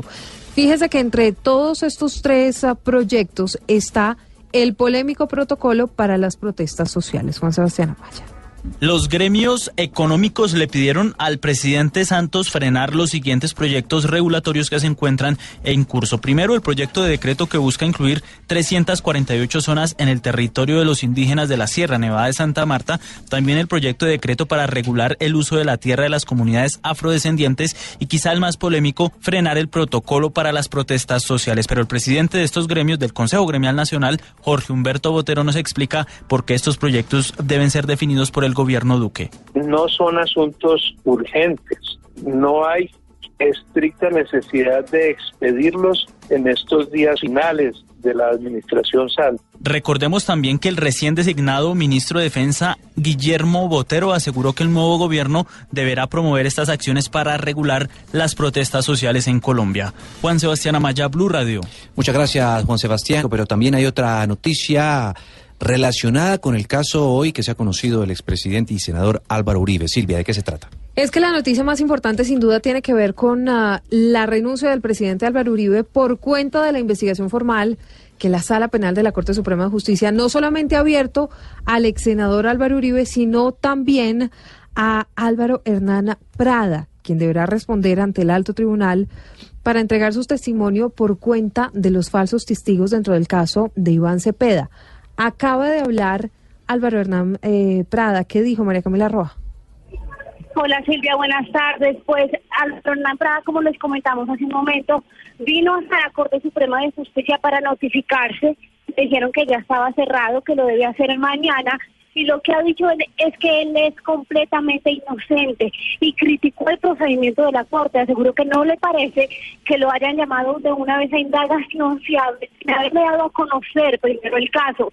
Dijo que no tiene conocimiento de ninguno de los implicados en este caso, solo del expresidente Álvaro Uribe Vélez, por lo cual pidió que mañana se le notifique y se le informe sobre el caso. Así lo dijo. De una vez nos van a notificar de una citación a indagatoria sin habernos escuchado en versión libre. Por lo cual, por supuesto, estoy supremamente extrañado. Quise venir inmediatamente, a pesar de la hora, en compañía de un abogado, a notificarme y a revisar por qué la Corte tomó esta determinación. No he cometido ningún delito en mi vida, ni lo cometeré. Le daré la cara a la justicia Ahí estaba el representante por el Huila del Centro Democrático, Álvaro Hernán Prada, quien aseguró que estará mañana aquí en la primera notificándose y pidiendo la información sobre este caso, ya que repetimos, dijo que no tenía ningún conocimiento sobre testigos o implicados. Gracias, María Camila. Mire, Roy Barreras está trinando lo siguiente. El expresidente y senador Álvaro Uribe ha dicho que al ser llamado por la Corte se siente impedido moralmente para ejercer como congresista y que renuncia para no interferir con el funcionamiento del Senado. Se pregunta Roy Barreras, ¿el representante Álvaro Hernán Prada hará lo mismo? ¿Seguirá el ejemplo? Es lo que se está preguntando. Por supuesto, es que es el revuelo político que se ha formado a raíz de este anuncio que se ha hecho. No hay renuncia todavía, no se ha oficializado. Simplemente se ha conocido un trino del expresidente y senador Álvaro Uribe en ese sentido, pero no hay nada concreto hasta este momento. Nos vamos con el tintero, con don Mauricio, entre el tintero. Métase entre el Quintero en Voz Populi.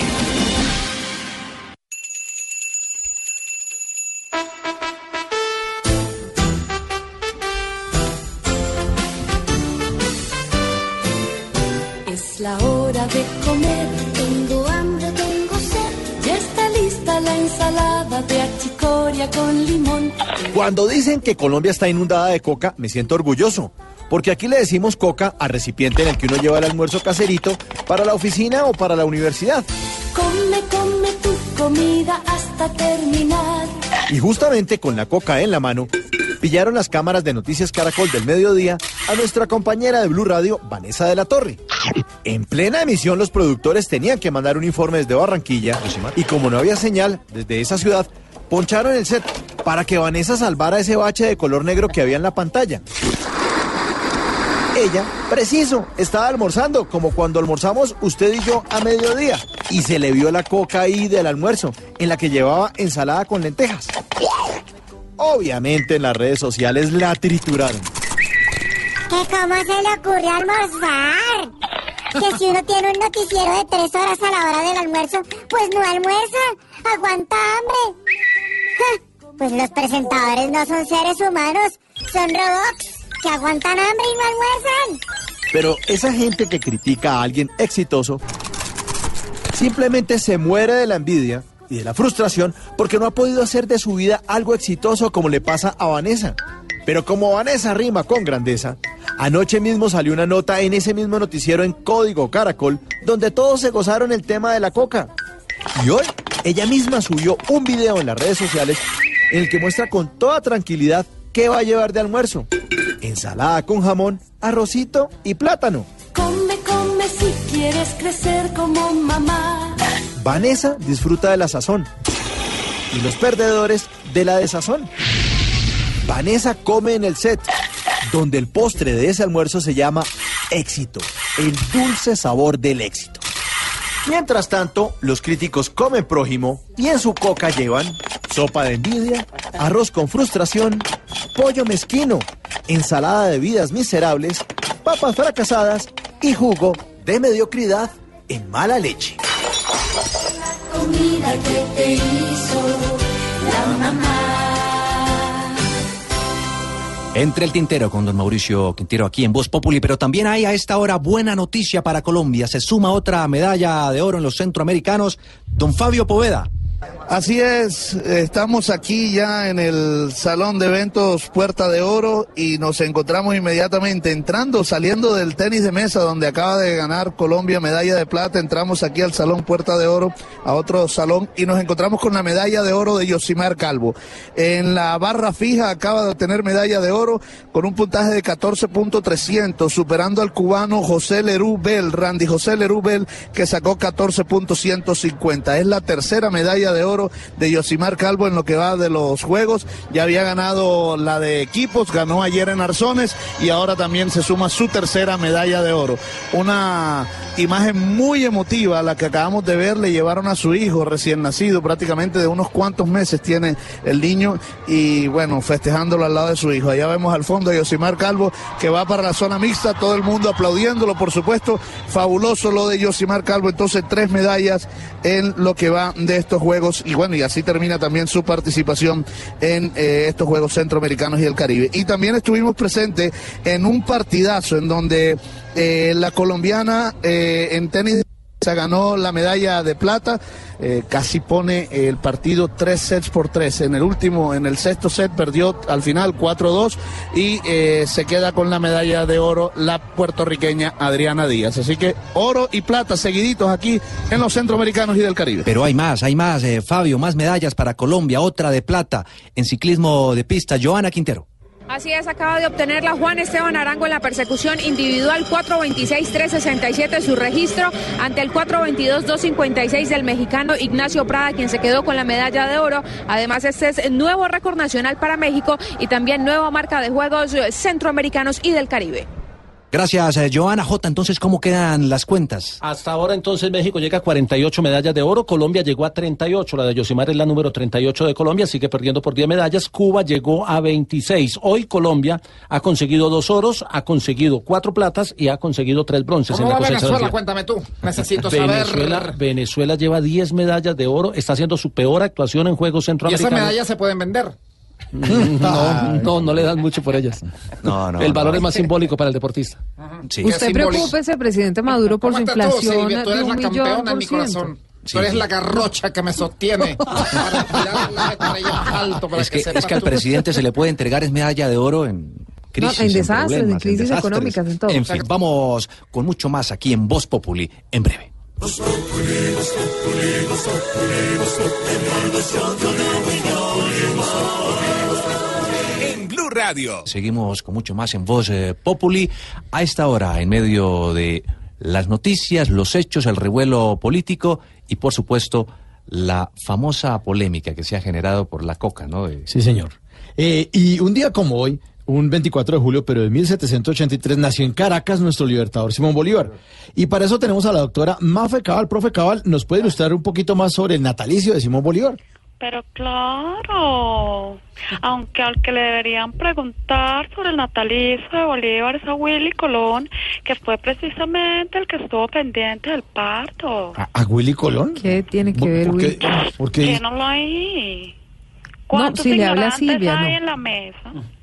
Pues la única ignorante, sinceramente, es usted, pero siga contándonos la historia. ¿Por qué no lea algún libro mientras que yo hablo con alguien que haya estudiado? Gracias. Ah, Volvamos al tema, doctora Cabal. que, mire, Sí. porque usted dice que Willy Colón estuvo pendiente del parto de Bolívar. Pregunta tan estúpida, porque es la verdad. o es que no lo he escuchado. En la sala de un hospital a las 9 y 43 nació Simón. Oh, oh, oh. Ay, también canta. sí. Estudien, vagos. Ay, ¿Te ay, canto otro pedacito? No, no, no, no, no, no, no, mire. No, no, no, no, gracias. Doctora, muchas gracias. Mire, entre todo lo que hizo Bolívar, Pero qué amargados, ¿viste? eh, doctora, entre todo lo que hizo Simón Bolívar, ¿qué es lo que más le debemos? Muchas cosas, pero los que más le deben a nuestro libertador son los periodistas manizalitas, porque gracias a Bolívar y al director de Noticias 1, su periódico local no se cerró. ¿Cómo así? ¿Por qué está diciendo eso? Porque claramente dice la historia que Bolívar, antes de una batalla en Boyacá, gritó, coronel, salve usted la patria. Ah, usted- no. Aprendan, amor, burros. que- Yo no voy a estar para ilustrarlos toda la vida. ¿Hasta Ay. cuándo van a preguntar babosadas? Pues mire, ya que sabe tanto Daniel Coronel y el periódico de la patria, ya que sabe tanto, ¿usted sabe dónde y contra quién fue la batalla de Vargas, por ejemplo? Pero por supuesto, me hacen dar tanta risa ustedes. No, pues qué risa. Esa batalla fue en un lote lleno de agua y lodo que era propiedad de su jefe, Jorge Alfredo. Oye, ¿qué? En el pantano de Vargas. No, señora. Y peleó contra el español No. que ma- Pero con esa pendejada no dejan explicar. A ver, explique.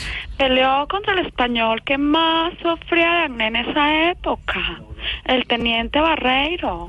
Ay. Instruyanse, mediocre. No, pero ¿qué tal? Compraron el paquete completo de ignorancia, triple play. No, No, pero- de verdad, no puedo con él. Señora, por último, y ya para quedar del todo ilustrado sobre no, la no vida. sería posible con ustedes, no hay cómo ilustrar. Pero con usted sí, con usted sí, mire, para quedar totalmente ilustrado sobre la vida de nuestro libertador Simón Bolívar, cuéntenos dónde murió el libertador. Qué pregunta tan boa. No hay nada inteligente ahí. Le voy a contestar. Bolívar murió en Santa Marta, en una casa que era el candidato que quedó segundo en las pasadas elecciones presidenciales. ¿Qué? Y el ex procurador Ordóñez, la quinta de San Pedro Alejandrino. Ay, no, No señor. puedo con tanta ignorancia. No, yo tampoco. Y la niñita esa, la pasante, dígale que deje de reírse. ¿Cuál pasante? Silvia Patiño, respete, ninguna pasante. Atrevida. ¡Estudian, vagos! Sí, atrevida más bien.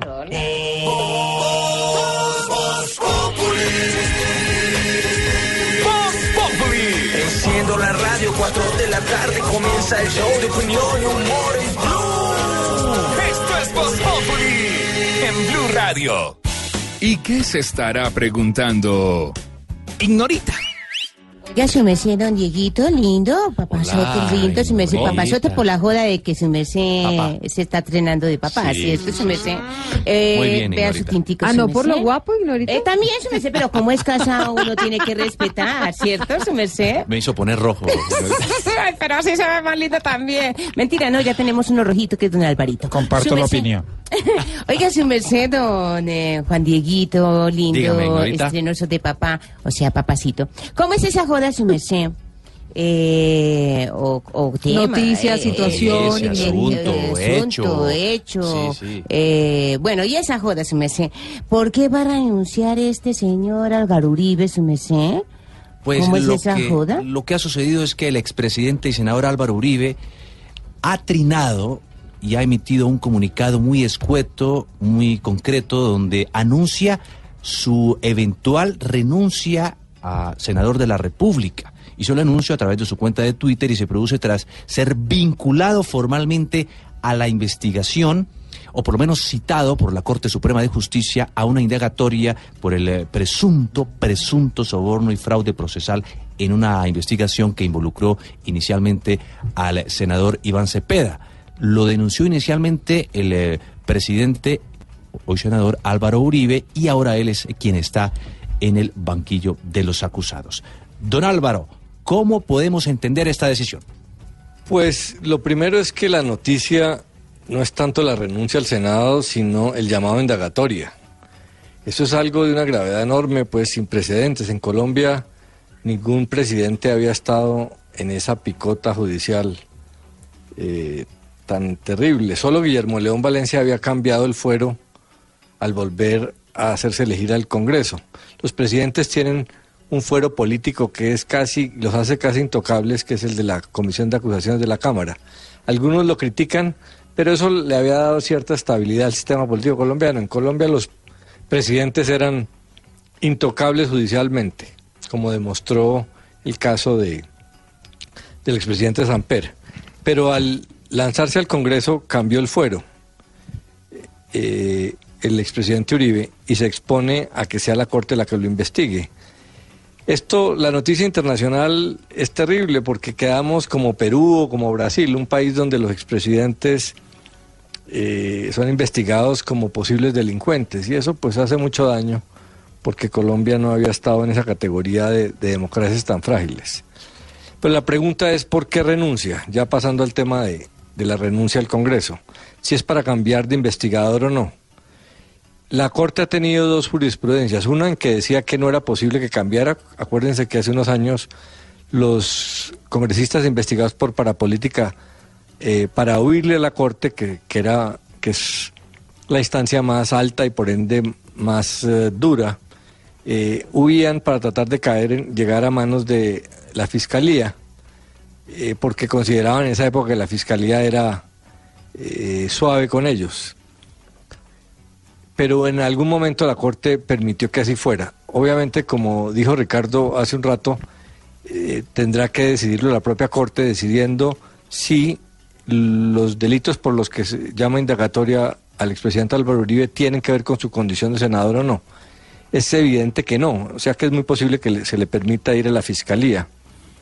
Entonces, eh, queda ahí eh, con semejante poder el fiscal Néstor Humberto Martínez. Todos los hombres poderosos del país en sus manos.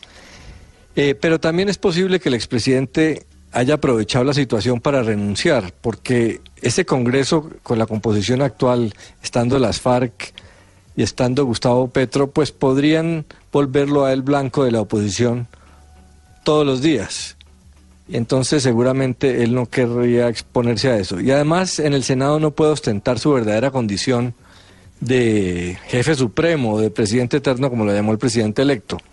Si él está por fuera del Congreso, no tiene una condición de simple senador, sino que es el, jefe del gobierno, del Congreso, eh, y eso le da un manto intocable y mayor realce a su poder.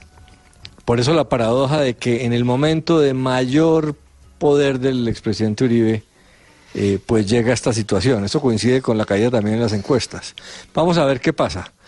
Pero pues en el fondo sí parece una maniobra para, para huirle a la Corte y quedar en manos de la Fiscalía. Aunque en el tuit el expresidente dice, da otra razón, dice que renuncia porque está moralmente impedido para ser senador y que su defensa interferiría con sus tareas en el Senado.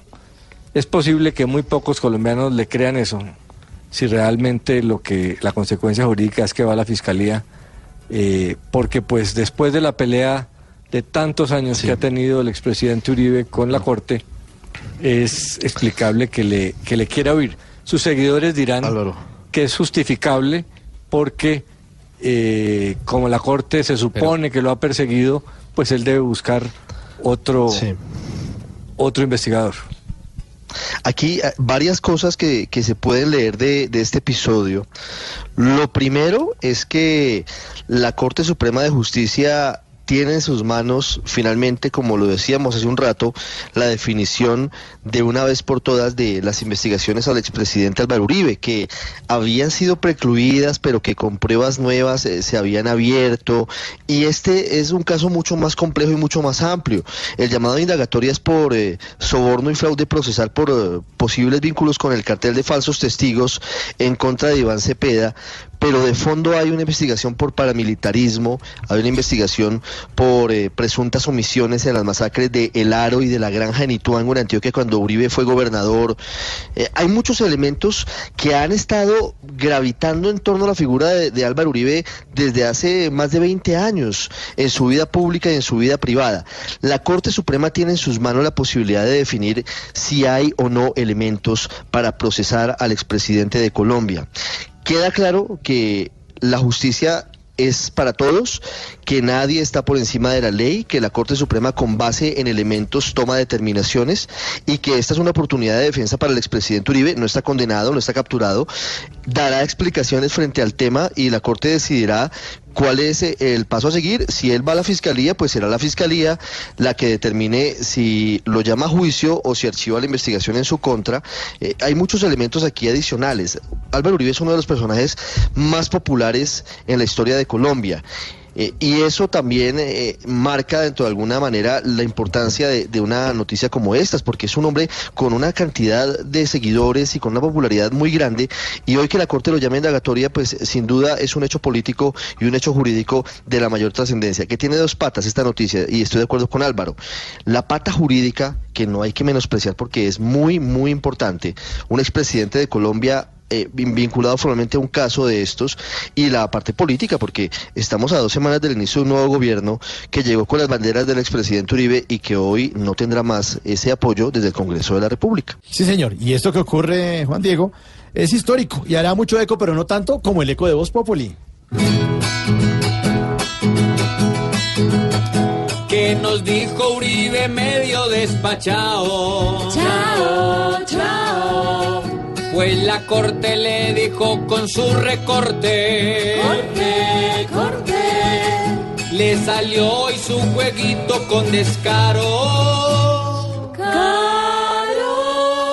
Ojalá que buena defensa soporte. Porte, porte. Terminó siendo con Cepeda el gozo. Oso. Y hoy si acaso hasta la misma fiscalía. Lía, lía. Si se vale echarán con más antojo. Ojo. A su verbo pues parece cuando hastía. Tía, tía. Hoy don Álvaro que siempre sobresale. Sale, sale. Con el rabo realmente sí lo anulo. Nulo, nulo. Va a tocar que cual guerrero que vale. Ale. Como mocus pues peloso y bien calculo. Muchas cosas. Pero hoy dijo otra cosa. No, no dijo nada. no dijo.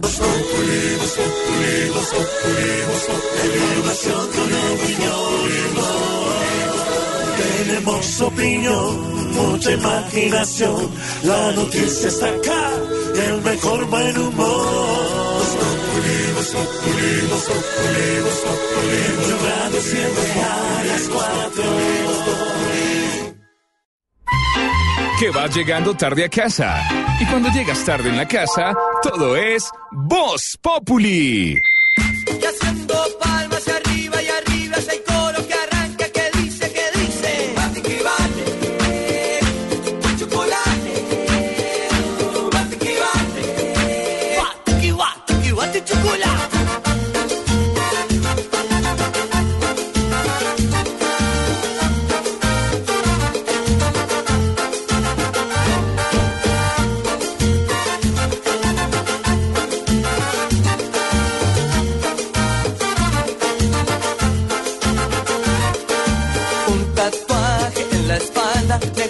Minifalda, zapatos y el top.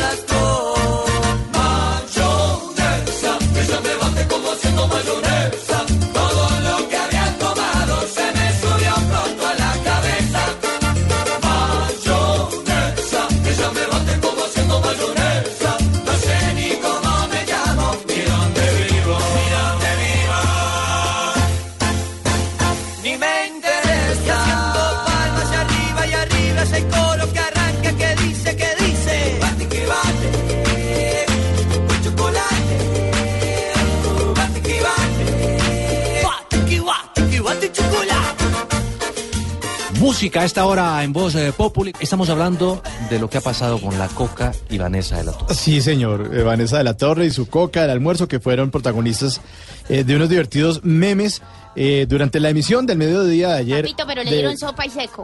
le dieron sopa y seco. durante la emisión de ayer de Noticias Caracol del mediodía, pues poncharon a Vanessa de la Torre em, con la coca del almuerzo ahí en el set de noticias. Resulta que la señal de Barranquilla eh, se cayó por una falla y la presentadora fue poncha, ¡pin! La poncharon y estaba de espaldas y voltea a, mirar hacia la cámara y tiene la coca en la mano, como todos nos dimos, cuenta, pues, quien dice está almorzando y todo eso. Muchas críticas en las redes sociales, pero tiene toda la razón. ¿Quién no almuerza a mediodía? Y si usted tiene un trabajo de eh, que va desde las doce y media hasta las tres y media de la tarde, pues tiene que almorzar en algún momento. Así que hoy nos divertimos con el hashtag numeral almuerzo que se respete a propósito de mayonesa, lo que uno le pone muchas veces a la carne, a las papitas y chocolate para cerrar también un buen almuerzo. Numeral almuerzo que se respete, Lulú. Miguel Rodríguez, almuerzo que se respete, no respeta ninguna dieta. Debe incluir yuca, papa, pasta, todas las harinas habidas y por haber. Y además debe ser muy colombiano, frijoles o sancocho, trifásico, chuleta. Buenísimo. Jairo Gutiérrez, almuerzo que se respete, lleva más arroz que carne y agua de panela con limón. Miguel Escamilla, almuerzo que se respete, lleva tajada de maduro. Uy, por favor. Sí, por favor. J. Cortés, almuerzo que se respete, debe llevar jugo de guayaba en un tarrito plástico con un pedazo de bolsa plástica acusando la tapa. almuerzo que se respete. ¿Cómo se reía esa mina cuando vos repetías y repetías y repetías? Yo repetía. ¿Qué repetía qué? Soy mayonesa. Almuerzo que se respete debe tener como mensaje central, como tema de discusión Voz Populi. Esperar después del almuerzo, el humor que ustedes nos transmiten. Nos escribe arroba es termómetro. ¿Ese, cuál es? Ese usuario no existe, hombre. Filtre, filtre.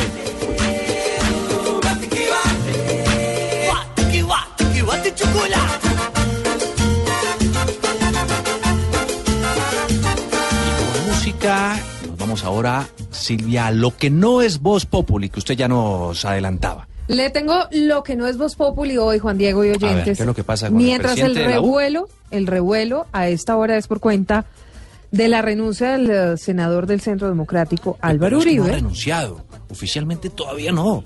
No, Trinó. no. Digamos, eso, eso lleva un proceso, digamos, administrativo, tiene un proceso administrativo que ya explicó el secretario del Senado que pasará en las próximas horas, pero pues eh, en teoría se va el expresidente Álvaro Uribe para poder, dice él, Defenderse. en defenderse en el proceso que se le adelanta por el tema de los falsos testigos, en el caso contra el senador Iván Cepeda. Pero mire, mientras hay un revuelo por cuenta de todo esto, también en el Centro Democrático, pues en el Hotel Dan Carlton de la calle 94, hay a esta hora una reunión muy importante.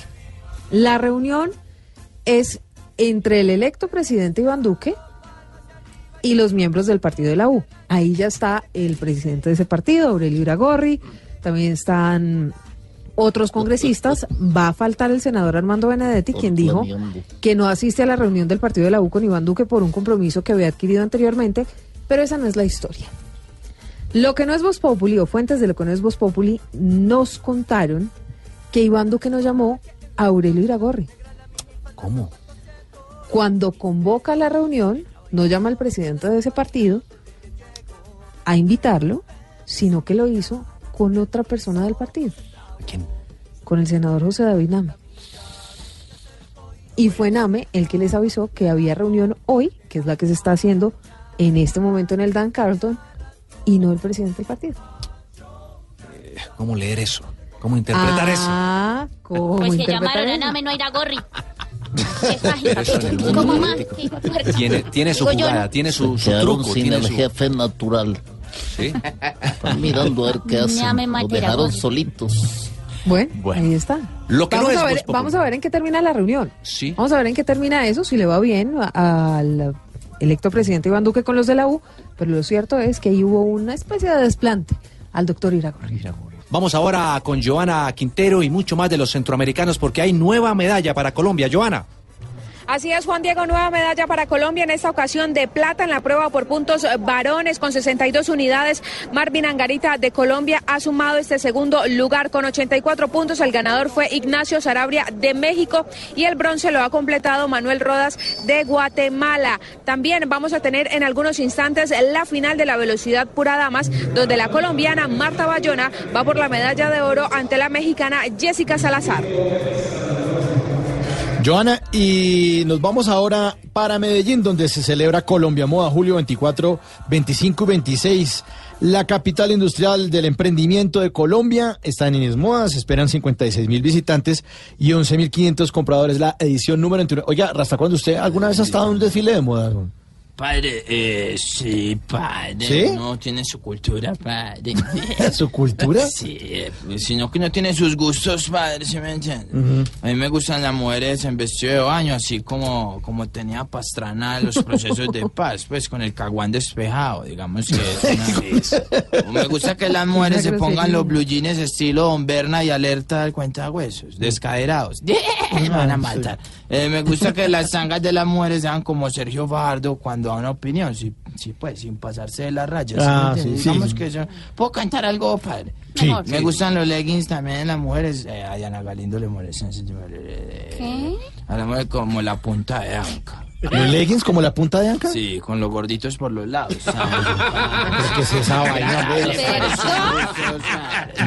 ¿Quién le dijo?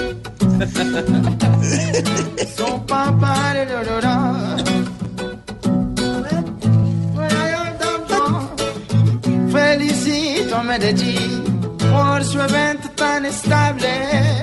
Sigue siendo capital de la moda responsable.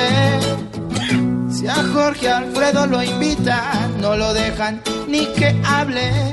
Porque eso es para modelos, no para muñecos inflables.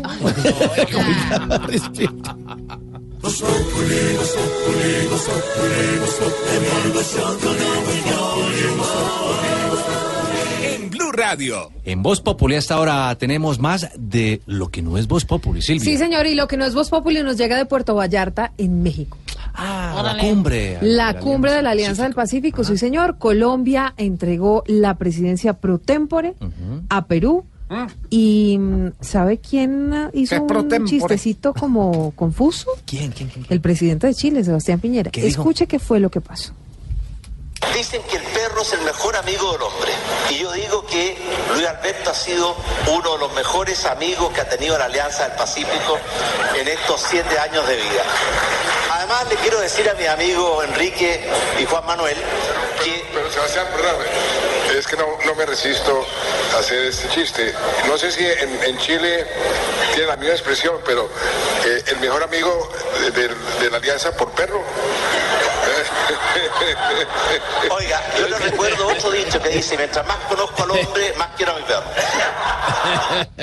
¿Usted entiende Oye, esa comparación no sé, que hace no, Sebastián Piñera? Estaba refiriéndose a Luis Alberto Moreno, el presidente del BID, Sí, sí, sí. que sí ha sido fundamental para la Alianza del Pacífico, pero... Y entonces ahí entra a mediar el presidente Santos, y le pregunta que si le está diciendo perro a Luis Alberto Moreno. ¿Ah? Enreda el asunto, lo complica, presidente. Chistes, chistes perros, que. Pero ese sentido del humor, ya uno cuando está de salida le da por echar chistes. Muy buenos los chistes, yo- ¿no? Yo llevo ocho años haciendo reír al pueblo colombiano. ¿Reír? ¿Cómo? Pero le fue También rabia del presidente, pero digamos... Sí. Muchas gracias, Silvia. Lo que no es eh, Voz Populi, pero todavía tenemos mucho más. Estás en el trancón. Y en el trancón, todo es. Voz Populi. En Blue Radio. Imagínate que una, una monja, ¿no? ¿Hay más chistes, presidente? ¿Cómo? No. Pero, presidente, pero usted no va tarde ya, que se va a ir el avión, ya tiene que volverse pues, a eh, Colombia. eh, ¿no? Eso los chistes, ve que una monja eh, tenía hipo. Entonces se fue con el médico. Y entonces el médico, No, pa- esto va a salir mal. el médico le dijo, le hizo un examen, le dijo, usted está embarazada. Yo me hice a la monja al convento y, y- y se lo cuenta al día siguiente a la madre superiora. Y la madre superiora fue para el doctor. Y doctor, ¿cómo es eso de que la, de que la muy largo monja, ya, muy largo ya. de que la monja está embarazada? Dijo, no, yo era por asustarla. Yo era para que le quitara el hipo del susto. Dijo, no, pero el, el que, el que se suicidó fue el obispo. No, presidente. Ahí hay risas, sí, sí, Sí, ahí hay- risas. Bueno, Ya se va. Como a los perros en cumbre.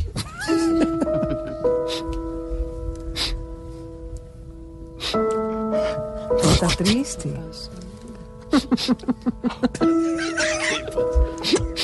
Hombre, qué pena, Mauro. ¿Qué pasa, Diego? ¿Qué? compañeros, interrumpir así abruptamente. Abruptamente. Voy a tratar.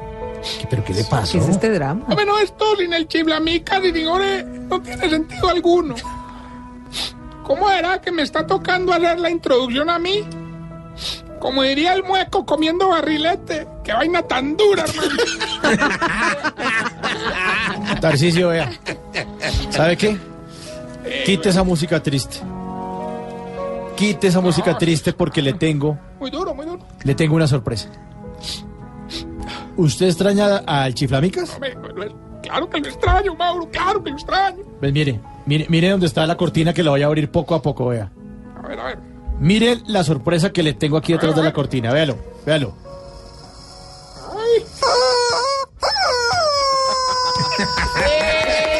¡Bravo! ¡Chiblis! Maestro. Venga ese abrazo. Maestro, gracias, me estrujan. I like a virgin Jen. De Madonna. Me siento, me siento complacido, te extrañé mucho, me siento como en enamorándonos.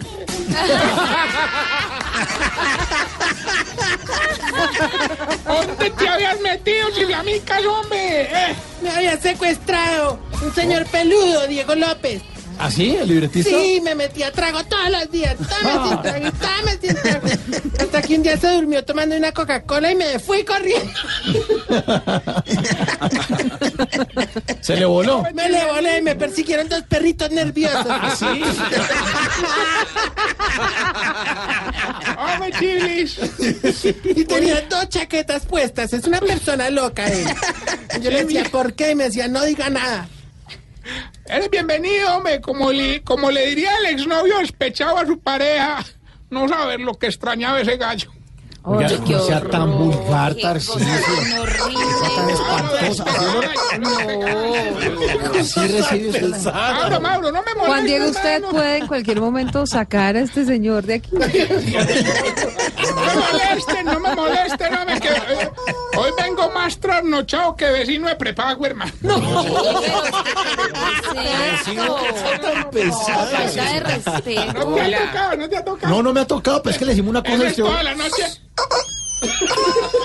Tarcisio, Yo al principio pensé que la niña era asmática y no, no era asmática. Tarcisio, pero por favor, respete que esa vaina tan vulgar. hola. Sácalo, Juan Diego, sácalo.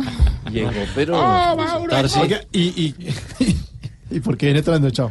¿Cómo te parece? Que ahí llegaron disque a donarme unas camas nuevas para todos los viejitos con colchones y todo, pero ah, yo no sé, no, es que no, no, no, no sé, hermano, quién sabe qué tenían esos colchones, porque los viejitos pasaron una noche fatal, hermano, fatal. ¿Qué pasó? ¿Por qué? Hombre, las primeras que dieron lidia fueron las viejitas que comen sanamente y, y viven haciendo ejercicio. Doña. Doña Vegetariana y, y Doña Fitnessita. Vegetariano. ¿Se llama así en serio? Vegetariano. ¿Vegetariano? Y Doña Fitnessita. Oye, oye, ¿cómo eran de Es que el tamaño acordó. Bueno, pero el mi vegetariano ni, ni pues. Hombre, ¿cómo eran de atléticas y de obsesionadas con el deporte? Obsesionadas. Bueno, bueno, que se levantaron todas sonámbulas a las 2 de la mañana y que a correr una maratón. Uy, ¿en serio? ¿Y ¿Ustedes no las volvieron a acostar? Volvieron a acostar y ¿quién las coge? Pues todavía deben estar corriendo, hermano. Otro que se nos asustó mucho fue un enfermín. Entro yo a la habitación y estaba así, hermano.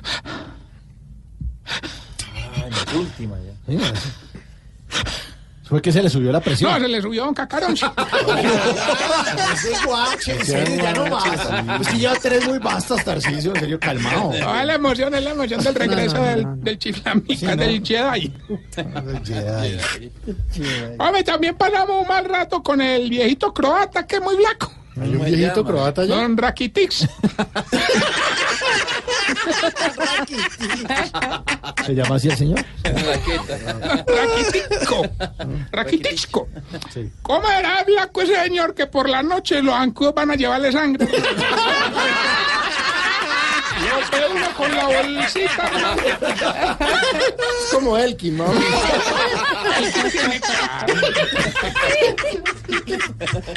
Oye, ¿qué pasó con el señor? Oh, ¿Qué parece? está mirando. Está mirando rayado, cuidado. Va a ganar un guitarrazo Bueno, yo usted. le pido sangre para usted, pues. Oh. Entro yo a la habitación y el señor estaba levitando por los aires, hermano. Eso volaba por toda la habitación y yo, de verdad, no, la verdad, yo pensé que estaba poseído, que se había metido en alguna secta, hermano. Gracias a Dios pudimos hacer que volviera a la normalidad. ¿Y llamaron un cura o qué? No, no, apagamos el ventilador. No, no, no, no, no. no. Está chupando a Don Raquitix. Como esos muñecos. Eso es de concesionario.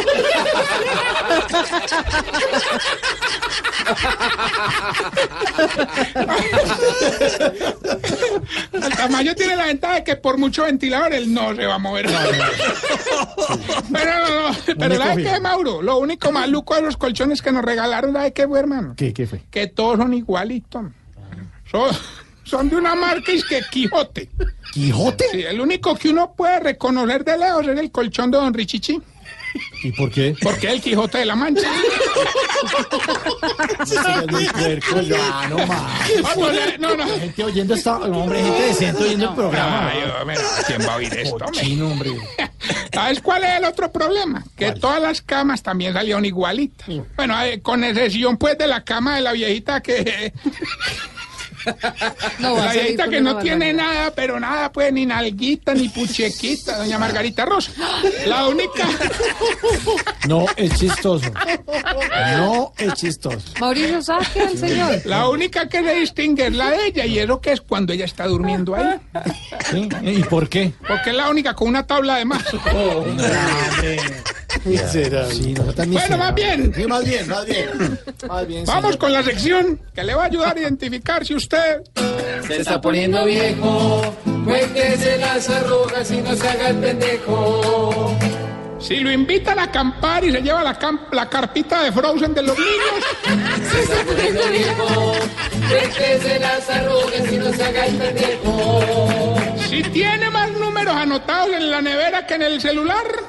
Se está poniendo viejo, cuéntese las arrugas y no se haga el pendejo. Si los ríos no le volvieron a mostrar memes porque usted no lo entiende. Se está poniendo viejo, cuéntese las arrugas y no se haga el pendejo. Si cuando ayuda a empujar un carro pone las manitos pero no empuja nada. Cuéntese las arrugas y no se haga el pendejo. Si cuando se mete a una piscina ya no se tira enclavado sino que se baja por las escalitas. Poniendo viejo, cuéntese las arrugas y no se haga el pendejo. Si cuando los niños están muy inquietos en misa les dice, vea, lo va a regañar el padre. Se está poniendo viejo, cuéntese las arrugas y no se haga el pendejo. Si cuando se ahoga almorzando dice que se le fue un arroz por el tragadero viejo. Se está poniendo viejo, cuéntese las arrugas y no se haga el pendejo. Y si evita sentarse en los puffs porque después no es capaz de pararse. Cuéntese las arrugas y no se haga el pendejo. Eso de la carpa es muy chistoso. Libre soy. La de Frozen. Bueno, y mientras le damos tiempo al taxista reversando, Quiero contarles que acabamos de inaugurar en el ancianato un nuevo centro asistencial para atenderse a meses. Ah, sí. Sí, hombre, estamos implementando tecnologías que nos permiten separarlos el uno del otro. ¿Qué tal el avance tecnológico? sí, bueno. ¿Y el negocio qué tal? Pues me bien, ahí estamos despegando. no, pues. Tan divertido, sí. no. Bueno, vamos más bien con el concurso más maravilloso de la radio. ¿Aló, quién habla? Gilberto Montoya Montarricio, el hombre increíble de los concursos radiales, ganador de ganadores. Hombre, Hilberto, usted definitivamente sí es más de ocupado que Rubencho cuando se acabe el tour, hermano. Sí, para que vea que sí. Bueno, participe pues, 350 millones, lo único que tiene que hacer. Es decirnos el fragmento de la canción y contestarnos con mucho respeto. ¿Qué dice Jorge Alfredo? Apenas ve llegar una picada de pal chorizo. No, pues fácil, ya gané, suéltale, verá. Escuche pues. Prepárate, bebé, porque hoy yo quiero comerte toda. ¿Cómo es? Repetir otra vez. Es que me lo imagino. ¿Sí escuchó? Bueno. ¿Qué dice la canción? ¿Y qué piensa Jorge Alfredo apenas ve llegar una picada de pal chorizo? Prepárate, bebé, porque yo quiero comerte toda. Me respétame, aprovechando que ahora no está hablando mal de él, hombre, respete. Prepárate, bebé, porque yo quiero comerte toda. Con tomate y todo. Con ca- No, yo sí no. Casi dice con tomate el bobo. Cuélguele, pues. Prepárate, bebé, porque yo quiero comerte toda. Bueno, cuélguele, pues, cuélguele. Recuerde que estamos en las redes sociales, arroba Tarcicio Maya. Y esta bella... ¿Y el pre- premio?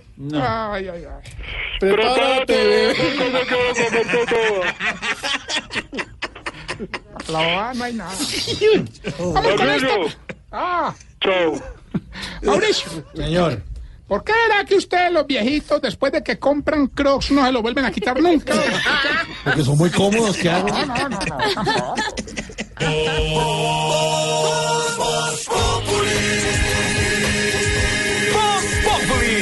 Enciendo la radio, 4 de la tarde comienza el show de opinión y humor en Blue.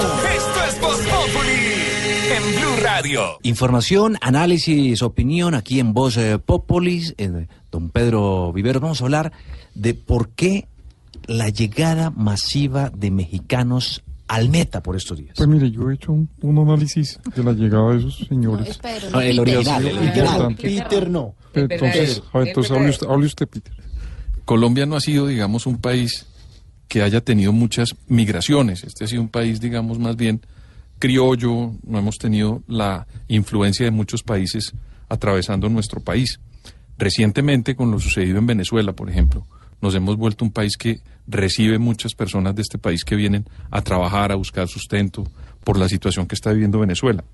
En años recientes, también en el Urabá antioqueño, se generó, digamos, como un paso hacia Centroamérica y una zona donde pasaban cubanos y también africanos, donde llegaban las autoridades y aparecían una serie de grupos de africanos grandes y también de cubanos intentando pasar a Centroamérica. Y recientemente está apareciendo también un grupo de mexicanos muy fuerte en Colombia que no solamente viene a trabajar, sino también con otro tipo de intenciones.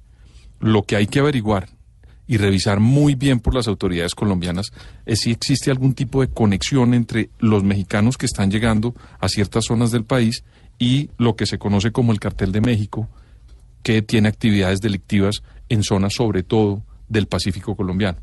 Y ahí tiene un reto la autoridad colombiana para examinar muy bien quiénes son los mexicanos y los extranjeros que vienen a Colombia por razones, insisto, de supervivencia o hacer un trabajo formal o a establecerse con recursos para trabajar de manera legal en Colombia y también aquellas personas que vienen a delinquir. Muchas gracias, eh, Pedro. Llegamos así a la recta final de Voz Populi. Ah, no. Sí, Hasta nos las toca, ocho. nos toca. Mañana a las 4 de la tarde nos reencontramos, los dejamos con la reflexión, el monólogo del padre Línero. Feliz resto de jornada para todos. Hoy en mi monólogo quisiera referirme al tema de la responsabilidad emocional. Ese es un tema que constantemente estoy reflexionando y que constantemente estoy escribiendo. Porque encuentro en las redes, en la vida cotidiana, en los diálogos, mucha gente que todavía cree que los demás son responsables de lo que ellos sienten. Sí, mucha gente que todavía dice, no olvidaré eso que me hiciste sentir. Eres culpable de lo que estoy sintiendo. O eso que dice, tú me ofendiste. Esto de culpabilizar a otros de nuestro mundo emocional es una manifestación de nuestra inmadurez.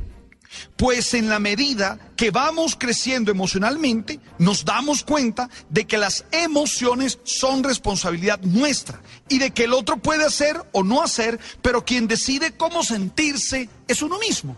El que decide cómo sentirse soy yo. Uno no eh, está obligado a sentir lo que los otros quieren. Ellos estimulan, pero la respuesta siempre nace de uno.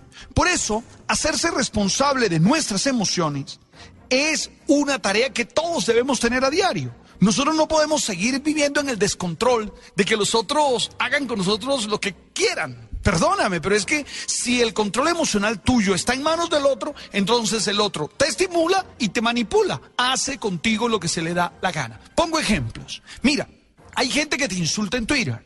Si ellos tienen el control emocional, cada vez que te insulten en Twitter, tú vas a sentirte ofendido o vas a sentirte molesto o vas a tener una reacción fuerte. Y no, resulta que mucha gente puede decirte lo que quiera y tú eliges cómo sentirte. A veces eliges no sentir nada, a veces eliges contestar, a veces eliges... Y así en todas las circunstancias de la vida. Piensa en tus relaciones de pareja, piensa en tus relaciones con tus hijos, con tus amigos, con tus compañeros de trabajo. Tú no puedes dejar que tu situación emocional dependa de cómo llegue la otra persona. ¿Qué tal que la otra persona llegue amargada ese día? Entonces su amargura va a moverte a ti, va a movilizar tus emociones y te va a hacer padecer. No, olvídate. Tú tienes que ser dueño de lo que piensas. Y la pregunta allí es cómo ser dueño de lo que siento. ¿Qué puedo hacer? Lo primero es tener claro que aquello que sentimos proviene de lo que pensamos y que nosotros somos dueños de nuestros pensamientos. Esto es, que nosotros decidimos qué pensar. Luego podemos decidir qué sentir. No son los eventos ni los estímulos, sino nuestra manera de pensar la que genera lo emocional. ¿Cómo piensas tú?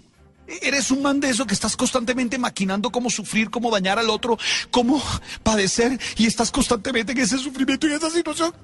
¿Cuál es la calidad de tus pensamientos? Arranca por allí. No puedes esperar tener buenos sentimientos, buenas emociones, si tu pensamiento es constantemente negativo, destructivo, pesimista. No, oye, ¿qué estás pensando? Arranca por eso.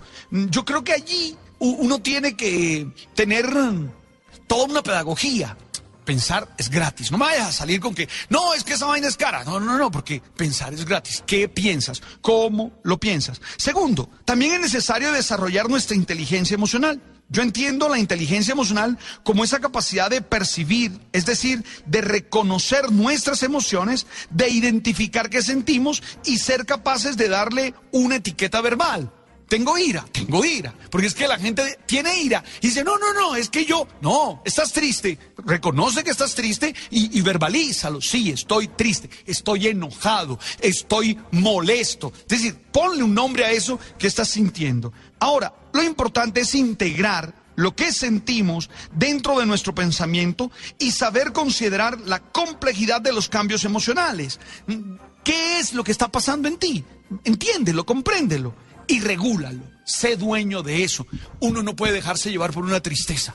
Ah, hay días en que hay cosas que realmente lo golpean a uno y uno decide estar triste, pero uno no puede dejarse llevar hasta hasta la muerte. No, uno mismo tiene que con su pensamiento comenzar a generar salidas, alegrías, motivaciones, porque si te metes en el viaje de la tristeza, se te destruye la vida. Así como tampoco te puedes dejar llevar de una euforia. Hay veces que estás feliz, ¿qué tal? ¿Vas a salir a la calle y vas a abrazar a todo el mundo y vas a besar a todo el mundo? Porque estás feliz, también lo regulas. Creo que esas dos cosas son importantes para ti.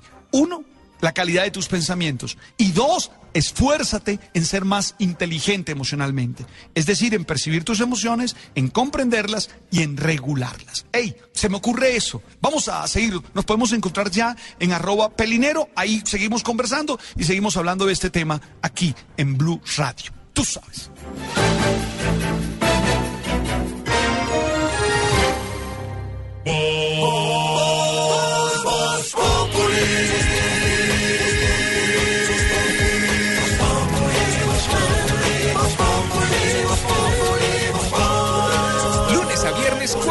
Tarde en Blue Radio.